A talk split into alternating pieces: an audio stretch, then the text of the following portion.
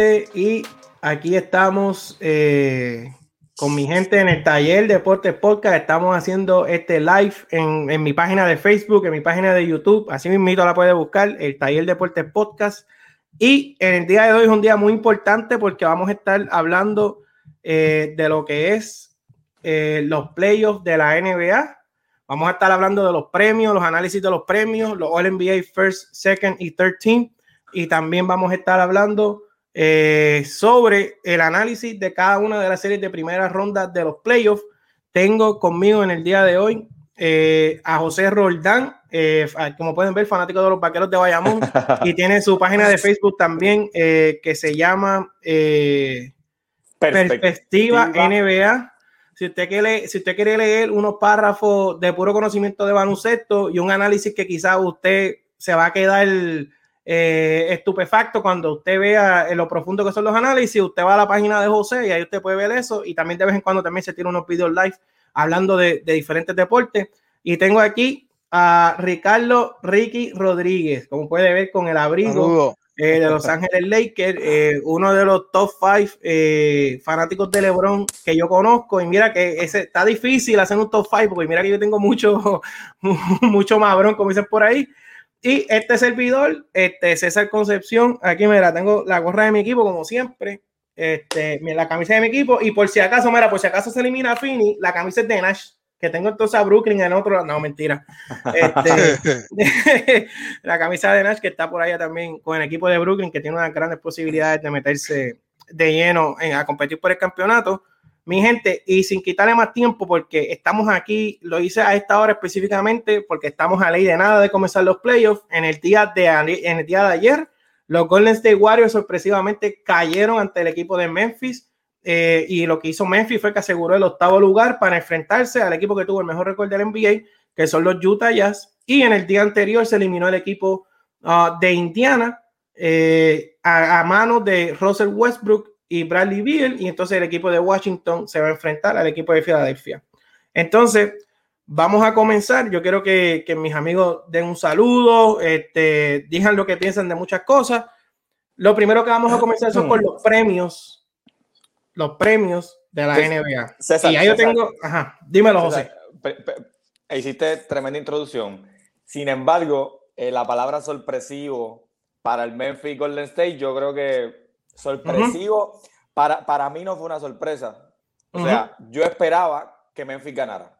O sea, el Golden State, que, el Golden State de este play-in, que jugó bien, que defendieron regular y que le hicieron un buen juego a los Lakers, no era el Golden State de la temporada regular que la pasó súper mal. Yo esperaba que Memphis ganara. O sea, yo no esperaba que Golden State ganara. Así que la palabra sorpresivo para mí es un adjetivo que yo creo que ayer no era. Yo creo que no era. Yo creo que Memphis era.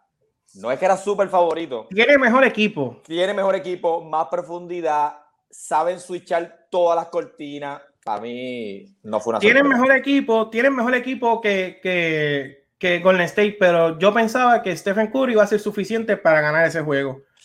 Lamentablemente, tuvo cinco minutos fuera del partido, el equipo tuvo menos nueve cuando él estuvo fuera de cancha, no, no puede jugar los 53 minutos, lamentablemente. Está bien, pero, pero, pero, eh, pero en todos los switches, en todo, digo, en toda la cortina alta que dejó a Morán tirar el triple, se le fue el juego.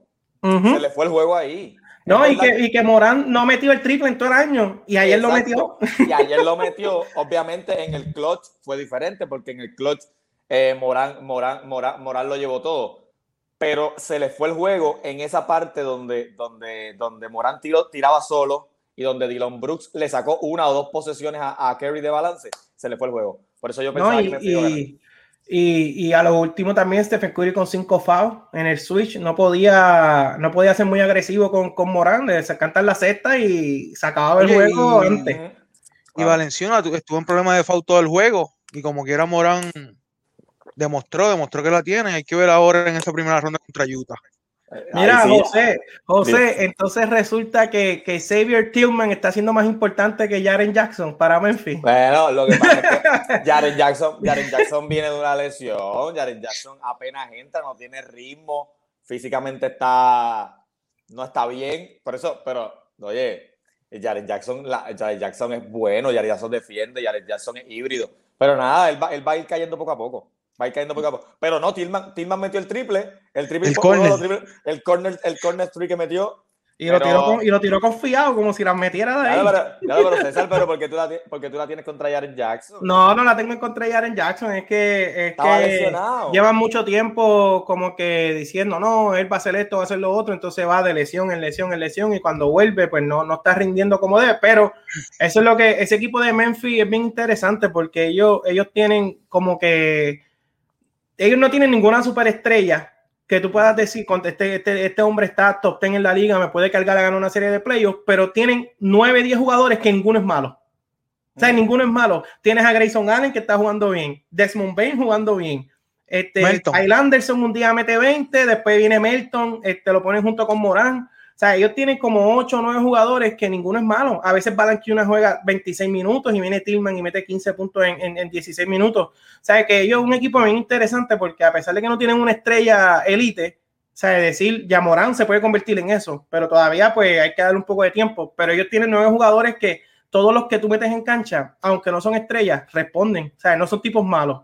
Y, y por eso es que ellos yo creo que han sobrevivido mucho este año, ¿sabes? Lesiones de Morán, lesiones de, de Jackson, y un día meten a Grayson Allen, un día meten a, ¿sabes? A, a Melton, Bain, y son jugadores que, que, que juegan bien. Y por eso es que Mm. yo creo que, que eso es parte de, de que sale Curry y el equipo de Memphis mantiene, mantuvo el nivel. Sacaron esos nueve puntos cuando Curry tuvieron más nueve cuando Curry no estuvo en cancha. Y parte de por qué tuvieron más nueve es porque los cinco jugadores que tiene Memphis todo el tiempo son jugadores consistentes. Golden State, pues, ese es otro tema. Después del 5 o el 6, son jugadores que quizás estuviesen hasta en el G League. Claro, pero mucho hizo, mucho hizo Jordan Poole. O sea, Sí, mucho jugó hizo Jordan para lo que Poole. se esperaba de él. Ah, Y, yo lo vi jugar Hacho, pero ese, ese Tenover al final, al final se estable en las piernas. Sí, No, pero- ahí. Y Andrew Wiggins que no aparece. Eso- An- Andrew, Andrew, necesitan eso de ti, necesitan ese tiro. O sea, Kerry tiene, cuando Kerry coge la cortina, lo doblan.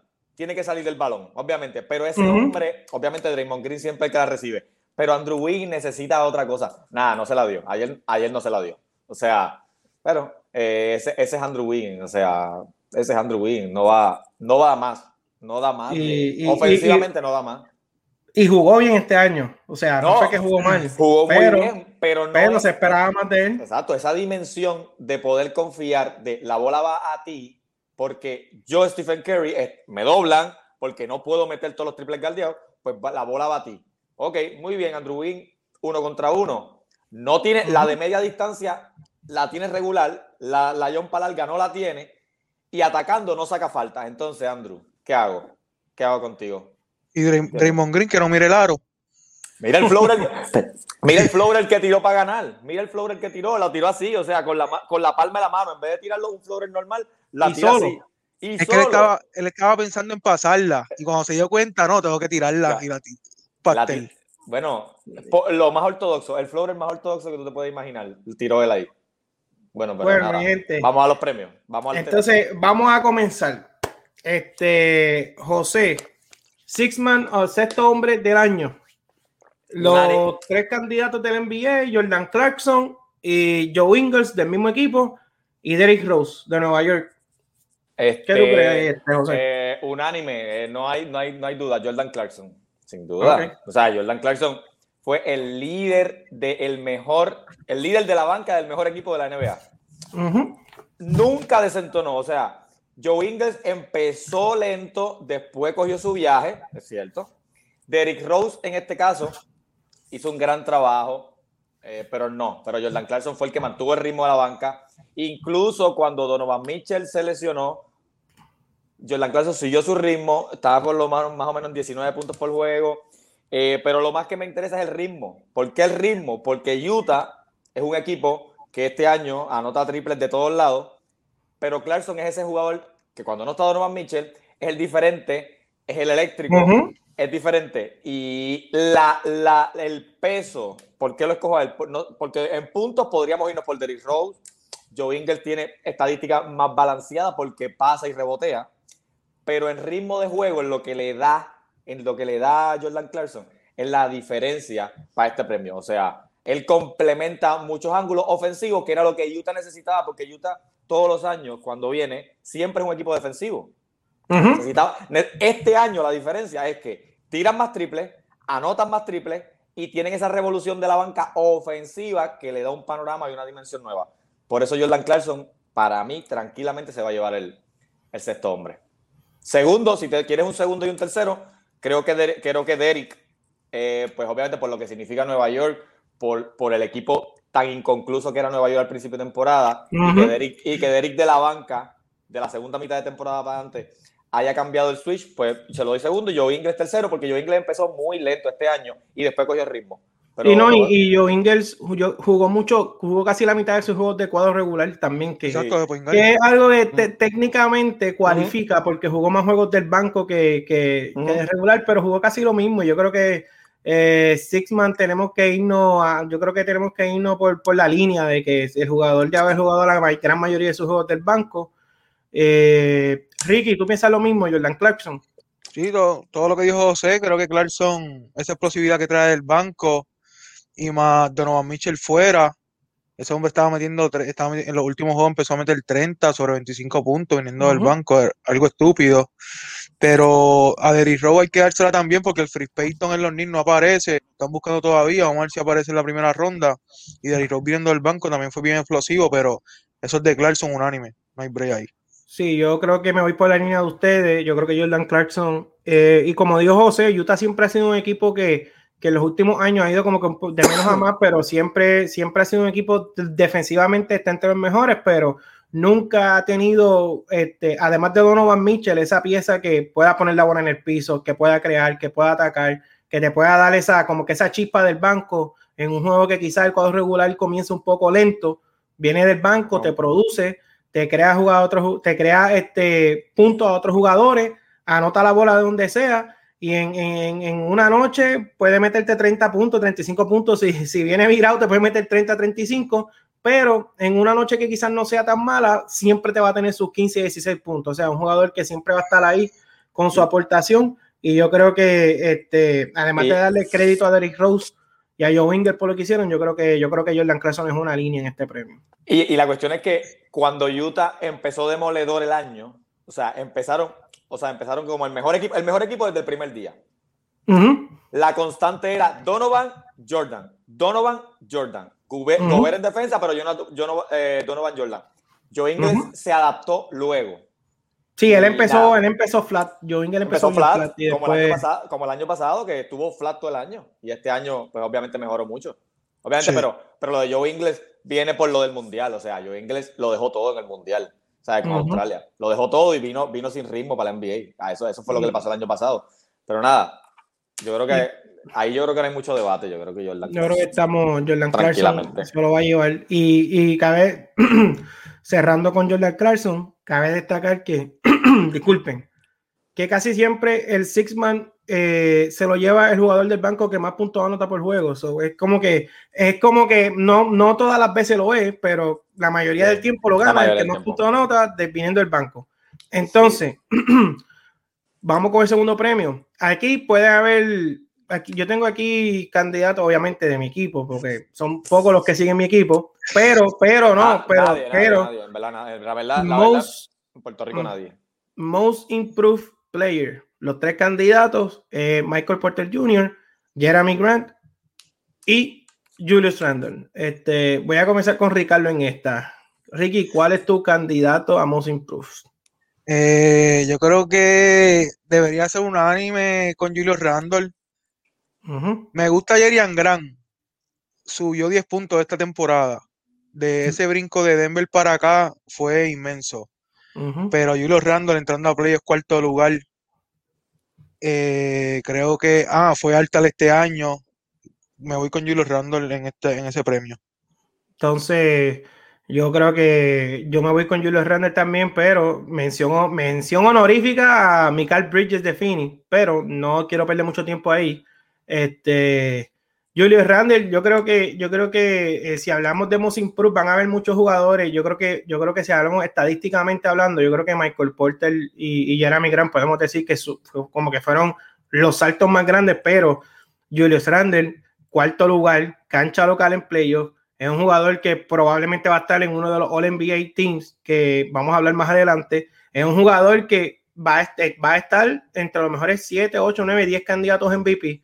O sea, elevó su nivel, va a ser, fue All-Star este año por primera vez, va a ser candidato en MVP, considerando que va a terminar entre los primeros 10, en mi opinión, y va a ser un jugador All NBA Team, probablemente de los mejores 10, 15 jugadores de la liga, este, mejorando su tiro este, a media y larga distancia, mucho más consistente, llegó en una condición física excelente. Yo creo que el, el, factor Tom Thibodeau eh, lo empujó a convertirse en lo que todo el mundo pensó que Julio Randle podía llegar a ser como jugador cuando los drafteanos están arriba. Y yo creo que, yo creo que por esos detalles, Julio Randle va ser el most improved player. Este, ¿Tú piensas lo mismo, José, o tú tienes otra opinión? Yo, eh, eh, mira, yo creo que te adelanto tu mención honorífica. O sea, la, tu mención de, de Michael Bridges que, mejoró, sí, pero aquí no entra. O sea, no, no, no, entra, no entra, no, entra. No, no, yo sé, por eso es una mención honorífica. Es una mención nada más, porque él, él aquí, aquí no, tiene, no tiene los números para estar. Quizás en otro año. José, pero mírale la camisa. Sí, no, es que, es que yo puedo, ¿sabes? Pero nada. Quizá otro año que no hubiesen habido tan buenos candidatos, pudiese haberse metido quizás entre los tres, pero este año está muy difícil. Michael okay, también mejoró demasiado el, en mi candidato al empezar la temporada, que yo lo escribí, era Michael Porter. Yo dije, si Michael Porter mentalmente está normal y la espalda no le falla, él va a ser. Obviamente no, no, le, no le dio. No le dio porque Julius Randle tuvo la temporada que tuvo, porque Tom Thibodeau le cambió el chip, se lo le cambió la mentalidad, lo sacó del ISO, porque tú sabes que lo que jugaba era ISO Game siempre en New Orleans, también en los Lakers. Lo sacaron del ISO, lo metieron en las cortinas tasa más alta de asistencias de, por, de, de, de, su carrera. Mejor, mejor, casi, tiró 40 o no tiró 40% en triple. No tengo ese dato, pero. No creo, no creo, no, no, creo que haya llegado, pero, pero mejoró muchísimo. Mejoró muchísimo. ¿Y qué pasa? Cuando tú tienes a Tonti Budo diciéndote que eres el líder de Nueva York, lo motivó y mira lo que llegó. Para mí, tranquilamente, Julius Randle es el, es el, es el most improved, aunque en sus números, en, tasa, en tasas de puntos por juego, la el diferencial no es tan alto de una temporada a otra, porque él siempre ha sido un buen anotador. Mira, tiró 41% de 3, José. Vi por eso, llegó a 40, por eso, 41 y lo más alto que había tirado en su carrera era 34. Claro. Y, estaba en los 27, 28 el resto de su carrera. Exacto. Por eso yo pensaba, no tenía el dato claro, pero sabía que estaba cerca, del 40. Cuando tú eres un, tú, eres un tirador de triple, que tienes 41% de triple y que te envuelves en cortina alta, tu tasa, tu tasa de asistencia obligatoriamente sube. Y eso fue lo que hizo Tonti Bodú. Lo metió a donde tenía que meterlo, a los high pick. Ahora, te digo, no me, eh, mención honorífica, unánime para Randall. No hay mucho debate ahí. Obviamente, Jeremy Grant mejoró muchísimo, pero se perdió mucha parte de, la, de lo último con una lesión. Y Detroit no juega nada, la verdad. Esa es la cuestión que también el factor equipo. Sí, son puntos, muchos puntos vacíos. No todos, porque no todos son vacíos, pero son muchos puntos vacíos de Jeremy Grant.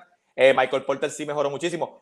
Eh, tira 50 y pico de campo. Un, un, tipo, un tipo de ese nivel que tira 50 y pico, tirando de siempre de larga distancia, es un, eh, también hay que considerarlo. Sin embargo, la, mi mención honorífica es para Malik Beasley. ¿Qué pasó? Malik Beasley tiene. Malik Beasley, el año pasado, a este hay sobre casi 10 puntos de diferencia. Obviamente, Malik Beasley se buscó el lío con el caso de la suspensión y la, lesión. No lo, Y la NBA no lo va a meter, pero mi mención honorífica es a Malik Beasley, que la mejora fue increíble. O sea, la mejora de Malik Beasley tomando decisiones, anotando triples, anotando el tiro largo. Pero nada, el Most Improved Player se queda en Nueva York. Y tú tienes a tu mención honorífica a Malik Beasley por encima de Christian Wood. Eh, mi mención honorífica no necesariamente es que está por encima de Christian Wood, es que nadie lo menciona. Ah, ok. nadie lo menciona. Que no le dan el crédito, no le dan el crédito. Exacto, porque Christian Wood eh, se sabe. O sea, Christian Wood está ahí, Christian Wood mejoró mucho, pero la lesión de Christian Wood también se perdió bastante juego. Ese era mi candidato antes de empezar. Claro, pero ESPN o Fox siempre, Christian Wood, mira qué bien lo hizo Houston, mira cómo Detroit dejó perder a Christian Wood, mira cómo este hombre, que nadie sabía de él, mira lo que está haciendo, doble doble todos los días. Pero, ¿quién menciona a Malik Beasley? Nadie. Sí, no, y también con eso que le pasó. Claro, la NBA, la, la no, la NBA no le ha dado pata nunca. O sea, un tipo que se busca un lío fue extra, extra deportivo, sabes que la NBA no te va, no te va a premiar. Te castigan. Claro. Entonces, eh, todos estamos de acuerdo por lo menos los primeros dos premios. Vamos con el próximo Rookie of the Year. Eh, yo creo que en este voy a comenzar yo. No voy a, no voy a complicarme mucho la vida. El rookie del año, la Melo Ball. Este, yo creo que ese equipo de Charlotte, las lesiones, las lesiones lo fastidiaron. O sea, un equipo que llegó a estar entre los mejores cuatro o cinco equipos. Se lesiona Hayward, se, se fractura la muñeca la Melo, pierde juego Miles Bridges, pierde juego Washington. Entonces, un equipo que no es tan profundo que necesita, este, la, necesita que su equipo literal esté sano para mantener. Bueno, o sea, mira Boston, que, que, fue afectado por lesiones, no, quizás no más que Charlotte, y mira, bajó a séptimo lugar. O sea, estamos hablando de que, de que este equipo necesitaba eh, todo su equipo sano, especialmente a Hayward, porque tenían un récord súper positivo con Hayward en cancha y lo perdieron. Pero yo creo que, que el impacto que causó la Melo en cuestión de, de, de, cómo le dieron las riendas de un equipo que estaba eh, peleando un espacio para playoffs eh, como controló el juego, como, su, como los jugadores alrededor de él encajaron y jugaron bien alrededor de él, que no necesariamente esto pasa con un point guard y mucho menos novato. Y yo creo que, que eh, su impacto, eh, el tiro que muchos dijeron que, que, que, era un tiro malo, que esta era la razón por la cual él no iba a hacer lo que todos esperaban, tiró decentemente. Este, defensivamente no es el mejor jugador defensivo, pero es mejor de lo que, la, de lo que mucha gente pensaba. Yo creo que el, el, yo creo que el factor de que a él le entregaron las llaves de un equipo a los 19 años y ese equipo estuvo peleando una posición de playoff hasta literal hasta el último día casi. Eh, yo creo que, que el factor de que perdió un mes y Anthony Edwards jugó todo el año puede ser algo que, que, que pues, pueda traer dudas sobre si darle el rookie de hiel a ambos o dársela a Edwards porque jugó más. Pero yo creo que yo creo que a pesar del tiempo que la Melo perdió, no, no creo que, el impacto que causó fue tanto que no creo que pierda el premio. O sea, para mí, la Melo Ball. Este, José, ¿quién es este, el tuyo? Eh, el jugador más determinante, tranquilamente, la Melo Ball. Ahora, si a mí me dicen de este draft, quiero traer esto porque quiero ver qué ustedes piensan. Si a, mí me dicen, si a ti te dicen de la clase del draft 2020, ¿quién es el mejor, el más talentoso? es Anthony Edwards. Mm. Sin embargo, el jugador que pudo, el jugador que pudo, el más talento que tiene es Anthony Edwards. Pero el jugador que pudo encarrilar un equipo desahuciado, porque era uh -huh. desahuciado. O sea, Charlotte, los Charlotte Hornets le dieron un contrato a Hayward que todo el mundo dudó, todo el mundo dijo, pero ¿qué hace Jordan dándole 30 millones a, a Gordon Hayward? Vino la y lucieron, lucieron, bien esos millones hasta que claro, se lesionó. Claro, vino, vino la Melo. Siempre hace lo mismo. Sí, vino la Melo, se puso la de capitán, como tú dices, un novato que le entrega a un equipo, que las primeras salía del banco, que después de la lesión de, de, de, de Devontae Graham, él cogió, la, él cogió la rienda. Es verdad que Rociel lo ayudó muchísimo, pero lo que hizo la Melo, elevar la dimensión de este equipo, llevarlo a, al play-in y prácticamente casi todo el año están entre los ocho, porque casi todo el año estuvo entre los ocho. Obviamente al final tiene muchas lesiones, vas a bajar uh -huh. como bajó. Pero la Melo tranquilamente, el jugador que no es el más talentoso de su clase, lo tengo que decir, no es el más talentoso, sin embargo es el rookie de year, por lo y, que hizo. O sea, el impacto, el impacto fue... fue no, y que a veces, a veces eh, no necesariamente el más talentoso Exacto. se convierte en el mejor jugador. Exacto, o sea, ha pasado muchas veces que han habido jugadores talentosísimos y, y siempre el jugador que se dedique el jugador que hace otras cosas intangibles, pues, pero, pero, pero te la puedo dar con lo de que, porque yo, yo vi a, a Edward meterle 50 puntos a Fini. o sea, no, antes... yo, lo, yo lo vi, yo lo vi y yo dije, este chamaquito, ¿sabes? Y, y llega, hay puntos que es imparable, ¿sabes? Ataca y no lo pueden parar.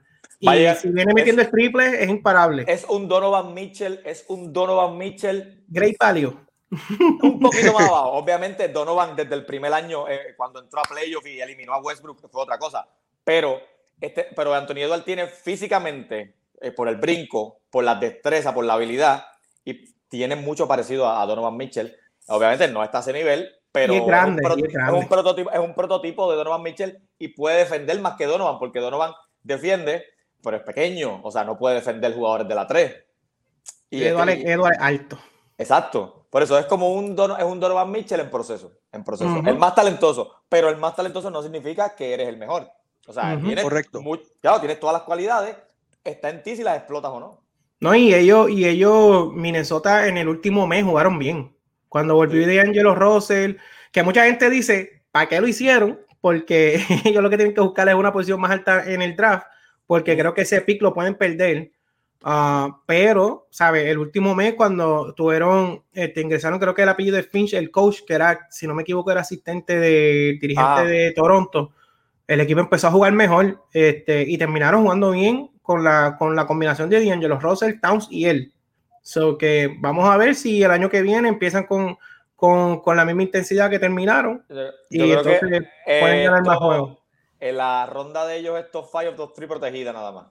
Sí, algo así. yo, se corrieron un riesgo bien grande ganando todos esos juegos, pero como, como yo escuché que alguien dijo, eh, a D'Angelo Russell no le conviene perder. ¿Para qué va a perder? Para que Minnesota coja a Cunningham y lo saquen a él. Pues le conviene ganar y que demostrar que el equipo puede ganar juegos con él en cancha y, ganar. Pero, nos fuimos, pero, no, nos fuimos del tema. Y Así que. o sea, disculpa que traje a Anthony Edwards porque obviamente no, él, no, él no va a ganar el premio. Pero el pobre Lamelo terminamos hablando de Antonio Eduardo de Minnesota. Sí, y, Ricky, que es el fanático número uno de la Melo, de, de, los fanáticos número uno de la Melo, porque tengo varios para que no se me chismen. No, lo dije, lo dije desde un principio, era, era claro, la Melo era el rookie de allí, con todo y la lesión. Me asusté, pensé que no iba a volver a jugar, pero ahí tuve la determinación de él, viró, demostró, no me gustó cómo jugó en el play-in, pero está bien, es su primer año, no, no tengo problema, pero sí, es rookie de allí. Y viniendo de lesión también, tú sabes que tampoco es. Yo creo, yo creo que sí, yo creo. Por el, por el viaje que por la ruta ascendente que llevaba Anthony Edwards, creo que si la Melo no volvía de la lesión, creo que Anthony Edwards le iban a votar. los que votan, yo creo que le iban a votar a Anthony Edwards. Yo creo que sí.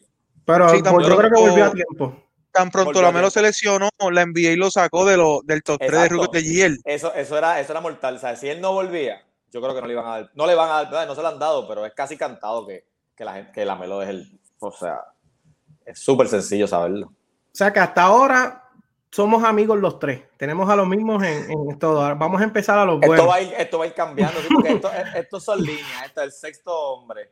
El most improved player es debatible, pero estos son bastante líneas, vamos a ver los otros. Entonces, vamos a, a vamos con el coach of the year. Aquí va a haber, aquí va a haber buena. Yo creo que Ricky comience. Yo, yo, yo, bueno, en este. El coach of the year antes de la season, yo tenía número uno a Malone de Denver y número dos al Defini. a Monty Williams. A Monty Williams. Se lo, para mí se lo van a dar a Monty Williams. Eso, eso, no creo, no, quedaron un juego abajo del primer lugar y de la forma que ellos vienen del año pasado, pues yo pienso que eso es de Monty. Pero me molesta que Malón no esté ahí con ese equipo de, lleno de lesiones y el fuerte oeste y terminas tercero. Creo que para mí Malón debería ser el, el, coach of the year ahí. Ok, este José. Sé que tú también tienes, tienes, una opinión bien. Yo tengo, yo tengo mi candidato tranquilamente. O sea, eh, para contestarle a aquí a lo que acaba de decirle, a Ricky, este, Mike Malone, por encima, tiene más mérito lo de Mike Malone por encima de Tonti Bodu. O sea, es más fácil, es más fácil entrenar a Denver, que tuvo lesiones, pero la lesión de Jamal Murray vino en la última tercera parte de la temporada. Es verdad que Will Barton se lesionó, pero la lesión grande de ellos, que fue Murray, vino en la última tercera parte, cuando restaban posiblemente, ¿cuántos? 15 partidos, posiblemente. Ahora, el mérito que tiene Tonti Bodú para llevarse este premio es increíble. O sea, Monty Williams, yo creo que lo va a ganar. Yo creo que la, la, votación se va a ir por Monty, por lo que significa, porque por Chris Paul, por Devin Booker, porque Finney nunca entraba a playoffs y ahora entró. Sin embargo, el mérito, el mérito es de Tonti Bodú, que cogió un equipo en ruina, cogió un equipo que no tenía point que tenía tres point que tenía a Tiliquina, Alfred Payton y a Derrick Rose, y no sabían a quién poner. No sabían. Literal. tuvieron que salir de Dennis Smith para Detroit, le dieron el puesto a Elfrid Payton, un descartado de Orlando. Un descartado que no, ¿sabes? Que es Elfrid Payton, que es un base bien por debajo de la media. Cambió, le cambió el semblante a Julius Randle. Metió sexto hombre en la, en, la, final del sexto hombre a Derrick Rose. El, el cuarto mejor defensive rating de la NBA. Primero en, punto, en puntos permitidos por juego. Metió cuarto a los Knicks sin equipo. Sin equipo. Es más fácil, es más fácil entrenar a un equipo como Phoenix, que tiene a Chris Paul, que tiene a Devin Booker, que entrenar a un equipo en ruinas como Nueva York. Yo creo que Tom Thibodeau se lo merece. Yo no sé qué hace. O sea, es los, finalistas son Chris Snyder, Monty Williams y Tom Thibodeau. Y Tom Thibodeau. Queen Snyder, está un está un poquito de más porque, como te dije, más mérito tiene Mike Malone con las lesiones que King Snyder metiendo a, a Utah primero. Pero para mí, el premio del dirigente es de Tom Thibodeau porque el impacto a Nueva York era complicado y lo logró. Te pregunto, José, tú estás, entiendo esto de un equipo en ruina, todos los equipos que están abajo de los Knicks. Ah. En, esos equipos, todos esos equipos también están en ruina, lesiones. Boston, si no tuviera lesiones, estuvieran encima de los Knicks. Sí, pero, pero lo que pasa es que Nueva York, pero lo que pasa es que Boston, cuando entró la temporada, todo el mundo estaba. Menos que Walker, que entró un poquito más tarde. Pero todos estaban. Un núcleo, un núcleo de playoffs. Estamos hablando de un núcleo de playoffs. Sin embargo, los Knicks no eran núcleo de playoffs. Los Knicks buscaron, rescataron jugadores. Obi Topping, su, su, su pick de lotería, lesionado y desentonó porque Obi Topping no hizo nada en la temporada. O sea, era un equipo que no tenía piezas, que no tenía dónde mirar. Es bien difícil, bien difícil entrenar un equipo así que un equipo como Phoenix, por ejemplo, que discúlpame César, pero un equipo como Phoenix, que nunca entra a playoffs, pero le traen a Chris Paul una mejora de bridges increíble. Cameron Johnson metiendo el triple. El señor eh, Crowder. Eh, no, pero Jay Crowder, Jay Crowder, obviamente, eso fue una adición, pero Jay Crowder no jugó como jugó en Miami, pero está bien. Cameron, Cameron Cameron Payne, otro descartado de Chicago, de Oklahoma, y es el sexto, o sea. Lo que pasa es que el crédito, yo creo que el crédito de Monty Williams es más por la cultura también, porque ellos llegaron, llegaron, a, llegaron a un, equipo que llevaba 11 años sin ganar, donde Devin Booker es el jugador que más años lleva en Fini, lo que lleva son 5 años en la liga. Y yo creo que el cambio cultural que hubo en Fini, la actitud de los jugadores, cuando tú traes jugadores como Chris Paul, Jay Crowder, pues entonces pero a pesar de todo eso que tú estás diciendo, yo tengo el, el 75%, 80% de las personas que yo conozco no ponían a Fini en playoff. No los ponían. Yo, los ponía, yo aquí. No, tú sí, pero la mayoría no los ponía, los ponían en el play-in o batallando por un espacio o no entraban. Yo estaba claro de que con la mejoría que tuvo Fini, ah, por lo menos no iba a estar en el play-in, porque yo no los, yo te voy a ser honesto, yo no los veía ganando 50 juegos tampoco. O sea, vamos a ser sinceros, vamos a ser realistas. Pero yo creo que lo de Monty Williams va más por una línea cultura, como que coach, la relación de él con Chris Paul, que viene de 10 años atrás, este, el sistema que juega Fini, que es un estilo de playoff. Yo creo que eso, pues el crédito de él va más por ahí, porque en cuestión de, de, piezas, pues Tom Thibodeau fue el que hizo más con menos. O sea, de, hizo más con menos. A veces, a veces no siempre, no siempre hacer más con menos es lo, es, lo que define el premio, porque como tú dices, Monty Williams, Monty Williams le cambió la cultura a Phoenix. Pero lo hizo cuando llega Chris Paul, porque se conocían ya, cuando llega Chris Paul, le, hacen un mucho mejor equipo. Eso es lo que yo digo, es mucho más sencillo lograr eso que lo que logró Thibodeau en, en, Nueva York. Por eso esa, esa es mi rúbrica para ayudar este premio. Es siempre, hay veces, hay veces que yo se lo daba en, años anteriores a Mike, a Mike Budenholzer. Porque, y decían, no, pero es que Milwaukee tiene un gran equipo. Claro, pero le cambió la cultura en ese momento. Cuando él entró, los metió fijos en playoffs, los metía número uno en el este. Ahora, el mérito, para mí, la cultura versus el mérito de, de yo creo que pesa más el mérito de Thibodeau esta temporada. Pero ¿cuál, es tu, ¿cuál es tu candidato, César? Mira, eh, yo me voy bien diferente. Yo, cuando empezó la temporada, antes de empezar la temporada, en un episodio de, de podcast, que también, by the way, lo pueden buscar en el Taller Deportes Podcast, está en Spotify, está en Apple, Está en cuanto plataforma usted puede pensar, ahí va a estar el podcast. Este también lo vamos a estar bajando un poco más adelante. En uno de los podcasts que estábamos haciendo un preview de la temporada, yo dije que mis dos candidatos a dirigente del año eran Quinn Snyder y Monty Williams. Y que para mí Quinn Snyder iba a ser el dirigente del año, pero por el factor historia de lo que pasó con Finney, un equipo que hace 11 años no entra, la situación de Monty Williams de hace varios años, y que esa historia iba a ser la que iba a controlar el resultado del premio y que le iba a ganar Monty Williams. Pero yo tengo que mantenerme con mi pick, tengo que dejar a Quinn Snyder, o sea, no puedo cambiar mi pick ahora, porque yo dije, yo, en mis comentarios fueron, eh, Utah va a elevar eh, eh, su nivel a un, o sea, va a elevar su nivel más alto todavía del que, de que de un equipito que llega a cuarto quinto lugar, que puede ganar una serie, pero no la gana, pero que es joven, pero que es esto. Y yo creo que el nivel que elevó Utah, especialmente ofensivamente, ¿sabe? Es un equipo de los, de los que más triple ha anotado en la historia, este, un equipo que está eh, top en defensa, un equipo que estuvo todo el año primer lugar consistente en la conferencia del oeste y en toda la liga. Este, eh, tuvieron muchos juegos donde Mike Conley no estuvo, cerraron especialmente ese último mes sin Donovan Mitchell y mantuvieron el nivel y mantuvieron el primer lugar. Tienen, tienen a Rudy Gobert compitiendo, tienen a Rudy Gobert que va para un All NBA Team, va a ganar el Defensive Player of the Year, va a sacar votos de MVP, aunque, aunque, aunque yo sé que a mucha gente no le gusta Gobert, va a sacar su votito de MVP, va a estar ahí top 10. Tienen a dos jugadores compitiendo por el Six Man of the Year y tienen el coach del año. O sea, el equipo de Utah en, cuestión de, hacer más con menos, pues yo creo que Tom Thibodeau gana por la clásica. En cuestión de cultura, pues Monty Williams cambió eso.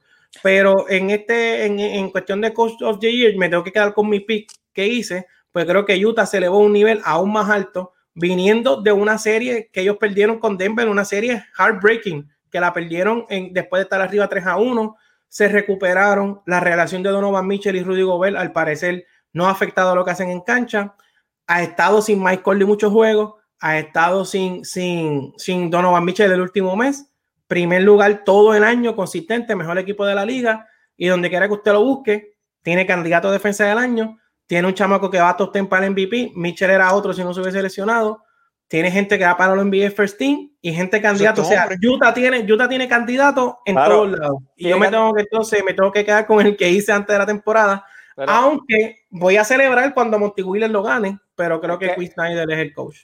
Pero claro, pero esa anda, eso que tú dijiste, todo es cierto. Todo es cierto. Pero el andamiaje ya lo tenían. O sea, ese, ese bagaje de playoff, ese bagaje que es tan importante, ya lo tenían otros años. O sea, este, este premio, este premio de verdad, o, o, casi todos los premios, aunque se supone que no, tú tienes que compararlo con los otros años. O sea, los premios, si tú no los comparas con los otros años, son premios vacíos. Porque si tú me dices, ah, pero Giannis, o por ejemplo, vamos a Stephen Curry. Stephen Curry tiene mejores números que cuando fue MVP. Eh, ganó, ganó el título de anotaciones, posiblemente, posiblemente. Sin embargo, sin embargo, el impacto de esos números versus esos otros años no son los mismos. Por eso te digo, Keith Snyder tenía la plataforma completa. La plataforma completa y le trajeron a Mike Conley. Mejoró grandemente. Es verdad que él le puso, él le puso diferencia a la ofensiva, por eso es que están, por eso fue que fueron primero. Pero yo no creo que, que cuando tú tienes un andamiaje tan, tan, tan establecido de muchos años y llega este año y ya explotas, yo creo que tiene mucho mérito, pero mérito tiene el que trabaja con mucho menos y se mete cuarto. Nada. Sí, por eso. No, no, no. Y también lo que yo quiero decir también con Chris Snyder es que ese equipo de Utah lleva años que ha mejorado mucho y que hace, que hace, también menos con más. O sea, pues yo creo que, este, este, es, exacto, por eso yo pienso que este es un buen año para premiar lo que en todos esos años no le reconocieron. Es verdad. Pero, pero, es verdad. Pero, también eso mismo me pasa con el que dijo Ricky, con Malón. O sea, a mí me gusta Malón y, y, también, ¿sabes? Han pasado por muchas lesiones y vicisitudes, pero si seguimos en coaches de year, podemos hacer el case para ocho coaches pero lamentablemente tenemos que escoger uno. Este, entonces vamos para un, el premio que lo más seguro gana un jugador que, a, que no le gusta mucho a, a, José, el Defensive Player of the Year. Y como yo cerré hablando de Utah, pues comienzo con el ganador del premio para mí, que es Rudy Gobert. para mí que no, ¿sabe? Eh, yo creo que este fue un buen año para que la gente entendiera lo esencial que es Rudy Gobert para Utah, porque yo lo que escucho, ah, pero es que Rudy Gobert no puede crear su ofensiva, no es un jugador que impacta tanto, pero sale Donovan Mitchell, sale Mike Conley y el equipo de Utah se mantiene consistente, se mantiene ganando, primordialmente por la defensa y lo ancla que es Rudy Gobert, que está todos los años en el jugador que peor eh, por ciento de campo permiten los canastos cerca del aro. Este, mucha gente dice, ah, pero juega en contra de Jokic y Jokic le mete 40, juega en contra de Embiid y Embiid le mete 30. Oye, pero Nicolás Jokic y Joel Embiid están uno y dos para el MVP, lo más seguro. O sea, siempre los jugadores que son caballos, siempre van, la, la, gran mayoría de los juegos van a dominar, aunque tú seas un buen defensor. Pero lo que hace Rudy Gobert, ofensivamente, con las cortinas, el sistema de Utah, como juega con las cortinas de Gobert, este, eh, siempre es de los líderes en rebote, siempre es de los líderes en tapones. Este, ¿sabe? Él te cierra la posesión defensiva con un rebote, con un tapón.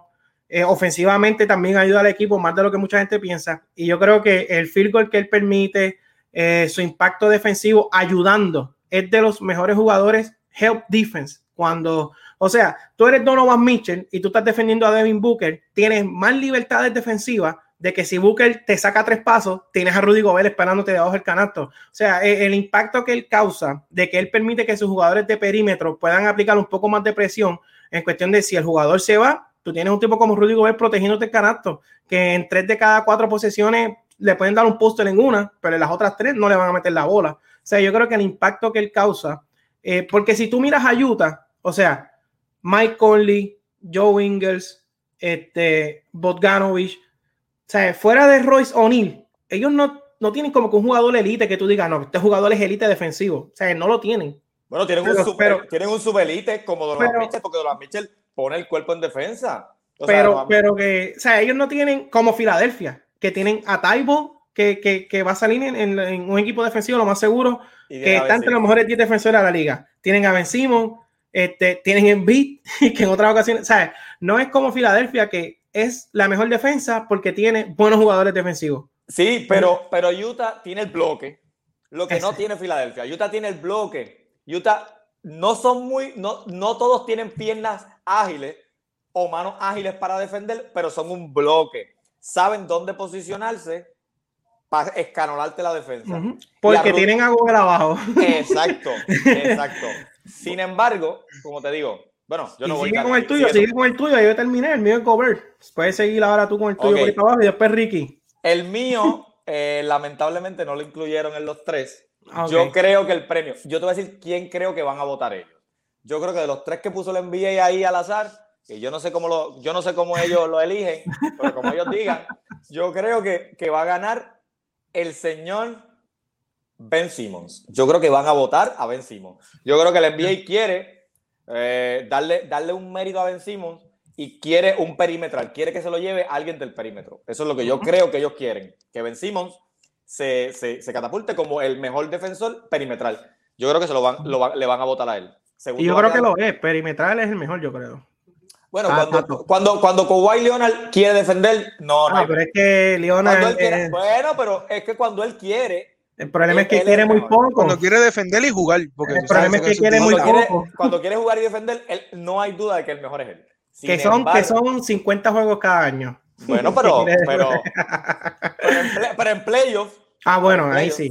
son otros 20. Pero claro, yo creo que Ben Simmons se lo van a dar a Ben Simmons. Creo que segundo va a quedar Gobert y creo que tercero se, va, se lo va a llevar Draymond Green.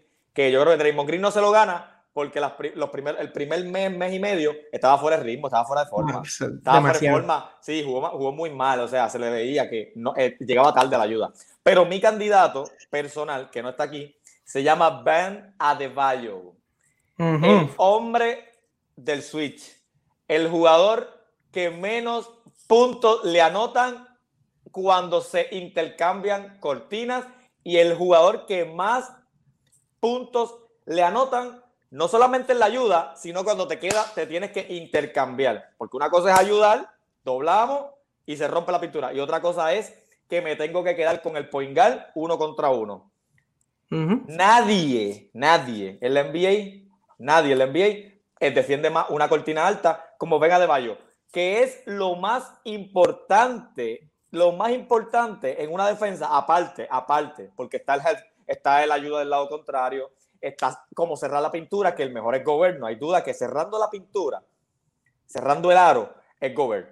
Pero Venga de Bayo es todo en uno. Es el mejor en el, es el más versátil, es el mejor en el switch, es en el mejor uno versus uno cuando hay un intercambio, es el mejor. Y cerrando la pintura, estos five. Y este año, es completo. Es completo. Este año lo hizo todo eso. Y en un Miami que era un hospital, o sea, Miami fue un hospital en un momento. O sea, Miami fue posiblemente el equipo que más, junto a Boston, que más sufrió los protocolos del COVID. O sea, ellos fueron los más que sufrieron porque Tyler Hero, Kendrick Nunn, Dragic, todo el mundo, Jimmy Bole, todo el mundo pasó por, pasó por, pasó por, por un camino súper raro en este año. Y el señor Venga de Bayo, con eso que hacía, los mantuvo y son sexto. Es verdad que no pudieron bajar mucho y les tocó la más complicada, les tocó Milwaukee en primera ronda, pero yo creo que Venga de Bayo es mi candidato. Eh, no sé por qué el NBA no lo puso. Y mención honorífica para terminar, para que vaya Ricky, porque estoy, me está quedando largo. Este, para terminar, eh, Miles Turner, eh, antes si de la no se hubiese lastimado, si no se hubiese, si, no se hubiese, si no se hubiese lastimado, Draymond Green no estuviese ahí y estuviese Miles Turner. Seguro. Líder en blogs, líder en blogs. Y en el Swiss, en el Swiss, en el Swiss, el intercambio cortina es un maestro. Ha mejorado mucho, porque eso en el intercambio cortina es lo que en playoffs te dice cuán bueno defensivamente tú eres. Y nada, ese es mi candidato. Ven a De Pues mi, mi mención honorífica era De Bayo. Draymond Green, yo no sé qué hacía ahí. Para mí era De Bayo por Draymond Green. Pero para mí este defensive player es de Ben Simon. Este es el único tipo que van a ver ahora en playoffs. Espérate, vamos a hablar de Gobert. A mí lo que me molesta de Gobert es que uno contra uno, él no puede subir a guardiar a nadie. Él lo que hace es que espera abajo que alguien penetre y pues te doy block, está bien, felicidades. Pero si yo te hago un high pick, Gobert no puede aguantar, no tiene las piernas para guardiar a nadie. Uno contra uno, él no defiende. pues entonces, cierto, cierto. Tienes que hacer dos defensive players. uno de, de la pintura y uno del perímetro. Porque si yo, si cualquier jugador en playoff sube Ama el mismo Yamoran en primera ronda al frente de Gobert, Gobert se queda atrás. No hay break. Gobert no la tiene. Pero aquí es que hoy con Ben Simon. Ben Simon en estos playoffs va a demostrar, y lo dijo, creo que fue contra, contra Brooklyn, cuando jugaron contra ellos. Tiene que guardiar a Irving. Si switchean, va a guardiar a Harden. Si switchean, te puede guardiar a Durán. No hay ningún jugador ahora mismo, además de Kawhi Leonard, que eso es obvio, que pueda guardiar todas las posiciones como Ben Simon. La 5, pues, pero tiene el 6 para hacerlo. Por eso yo pienso que Ben Simon no hay break ahí. Ben Simon debería ser el defensive player of the year. Eso está muy bien. No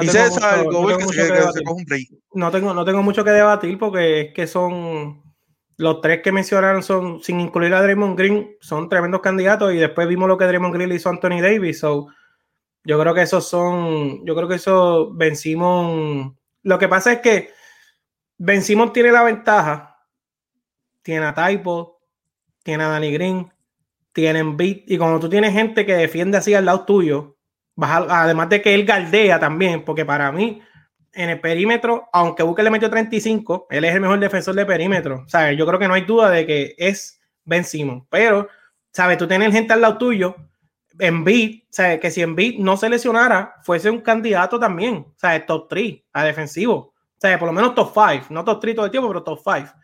Danny Green, consistente defensivamente toda su carrera. Este Tybull, que se va a convertir probablemente. o sea, tú tienes gente al lado tuyo que te va a ayudar. O sea, no es lo mismo tú. Sí, pero sí, ok, pero César, pero si nos vamos por esa línea, entonces, entonces, si nos vamos por esa línea de que no de que hay que estar solo defendiendo. No, no, no necesariamente. Pues entonces Draymond Green sería, sería la línea, porque pero vencimos puede ser, pero vencimos, ¿tú crees que vencimos puede ser el ancla defensivo de un equipo? Es, que, el ancla del que, todos dependan. El Kawhi, el Kawhi Leonard de San Antonio. El hombre ancla ah, en defensa. Ah, sí, ah. porque. ¿Cómo que no? Por eso. No, no, no, no, no. Por eso. Pero es que, pero, es, que Lionel, pero es que Lionel, pero es que tenía Tim Duncan abajo. No tenía, no, no tenía, espérate, no tenía Cantel. No tenía Cantel. No, yo estoy hablando, yo estoy hablando 2000 hablando de después. Sí, yo estoy hablando de cuando cuando se lesionó con Pachulia. Que era, el era el hombre que tú podías decir ese es mi ancla defensivo y me cambia el juego con su defensa. Y hoy día, ¿tú crees que podemos decir eso de Ben Simon en Filadelfia? Creo que todavía no. Ah, bueno, por eso, que está, es que... Pero tú traes, a eh, tú traes a colación de que hay que estar, tú lo que quieres decir es que hay que estar solo y, no, no, no. y tiene más mérito cuando tú tienes gente que no defiende a tu lado y tú defiendes y tú le tapas los errores defensivos a los otros. Eso es lo que tú estás queriendo decir. No necesariamente, pero cuando tú tienes a Gobert que no tiene ningún defensor de élite al lado y Steel tiene la mejor defensa de la liga. Pues... ¿Y, cuántos, ¿Y cuántos tiene Draymond Green al lado? Élites. Ninguno. Bueno, pero, pero, pero con el State, pero con el State este, jugó una defensa top 5 el último mes, no fue todo el año. Eh, eh, por eso te ah, pero, pero, los errores defensivos de Golden State son extremos. Y Draymond no, no, pero... Draymond Green los tiene que corregir. No, no, pero tan duro, tan duro. Yo creo que van, van a Deballo, Gobel y Simon. Yo creo que esos son los tres. Sí, sí, pero. pero Están duros los tres, cada, cada, cual es lo que hace. Pero Ricky fue el que dio el puntillazo con Gobert. O sea, cuando, tiene que, cuando tiene que corregir, o corregir no, porque no, no tiene que corregir, simplemente tiene que ayudar en, en las cortinas altas. Ahí se quedó Gobert. Por eso, lo que, pasa, lo que pasa es que también tenemos que ver que si, si, si va a hacer una jugada de pick and roll con Mike Conley, no es lo mismo que vencimos jugar un pick and roll con, teniendo a Danny Green, teniendo en beat. No es lo mismo porque si tú pones a Patrick Beverly o tú pones un defensor elite en Utah que sea el que defiende roll con Gobert, la historia es diferente. Pero cuando tú tienes a Conley, cuando tú tienes a tipos que no son elite guardiando, pues entonces Gobert tiene que cubrir lo que es de él y lo que no es de él. Pues me estás dando la razón cuando, cuando pues dices que hay que estar más solo para ser, para ser considerado. Bueno, pues vamos a ver, vamos a ver a Gobert cómo le van a estar No, Ricky, Ricky, Ricky, Ricky, la tiene. Ricky no, pero, pero, no, no, no. Oye, por ahí queda, ¿sabes? Ben Simon, yo, yo estoy 100% de acuerdo que en, en perímetros Ben Simon es el mejor defensor de la liga. Ahora vamos a ver si, si, si Filadelfia puede girar alrededor de él defensivamente. O sea, que todo sea Ben Simon, que tú digas, este equipo, Filadelfia va a quedar campeón porque Ben Simon es el ancla de defensa. Puede pasar. puede pasar. Porque eso solamente, eso solamente lo ha hecho. Eso solamente lo ha hecho. El, el camino más fácil, el camino más fácil, o sea, no digo más fácil, el camino menos complicado lo tiene Filadelfia. O sea, tienen el escenario ahí puesto para, que ellos digan, vamos a llegar al conference final y tenemos las piezas para marchar contra Brooklyn o contra Milwaukee, contra cualquiera de los dos. Pero, pero son, pero, oye, pero tremendo. O sea, ustedes tremendos candidatos. Tú sabes, tengo que defender a Gobert porque es que fue el que yo di también antes de empezar la temporada. Y yo, mira, oye, pero que quede claro, para cerrarlo, yo, yo, mi candidato no es Ben mi candidato es Adebayo. Lo que pasa es que creo que lo va a ganar Ben Sí, bueno, ahí, ahí tengo a Steven, que es un fanático, fanático número uno de Toronto, que dice OG Anunobi. No, Steven, no, no. No, te lo voy a. No, te lo puedo permitir. el problema es que yo tengo un problema con Oji, eh, con Oji, es que nunca juega, nunca juega toda la temporada, ¿sabes? Pero juega, juega por lo menos, juega por lo menos el 80% de los juegos y entonces no, no, se le puede permitir a Steven venir aquí a decir que Oji no Novi. No, no, no, no, no. Mira que se vaya, que se vaya Steven con su campeonato, celebra relax, cógete tu vacaciones. No, lo que me dice es que Steven está hablando del cuarto equipo defensivo. Ok. okay Ojiano Novi, no tiene para ser el, defensivo del El All NBA for Defensive Team. Exacto. Eh, y, pues, yo pongo, eh, bueno, vamos, a seguir. Entonces, vamos con el premio más importante para entrarle en los All NBA Teams, el MVP. Este, Ricky, ¿quién es tu MVP? Ok. Mi MVP, yo no pienso que se lo den, pero la NBA debería hacer un favor y dárselo. Mi MVP es Joel Embiid.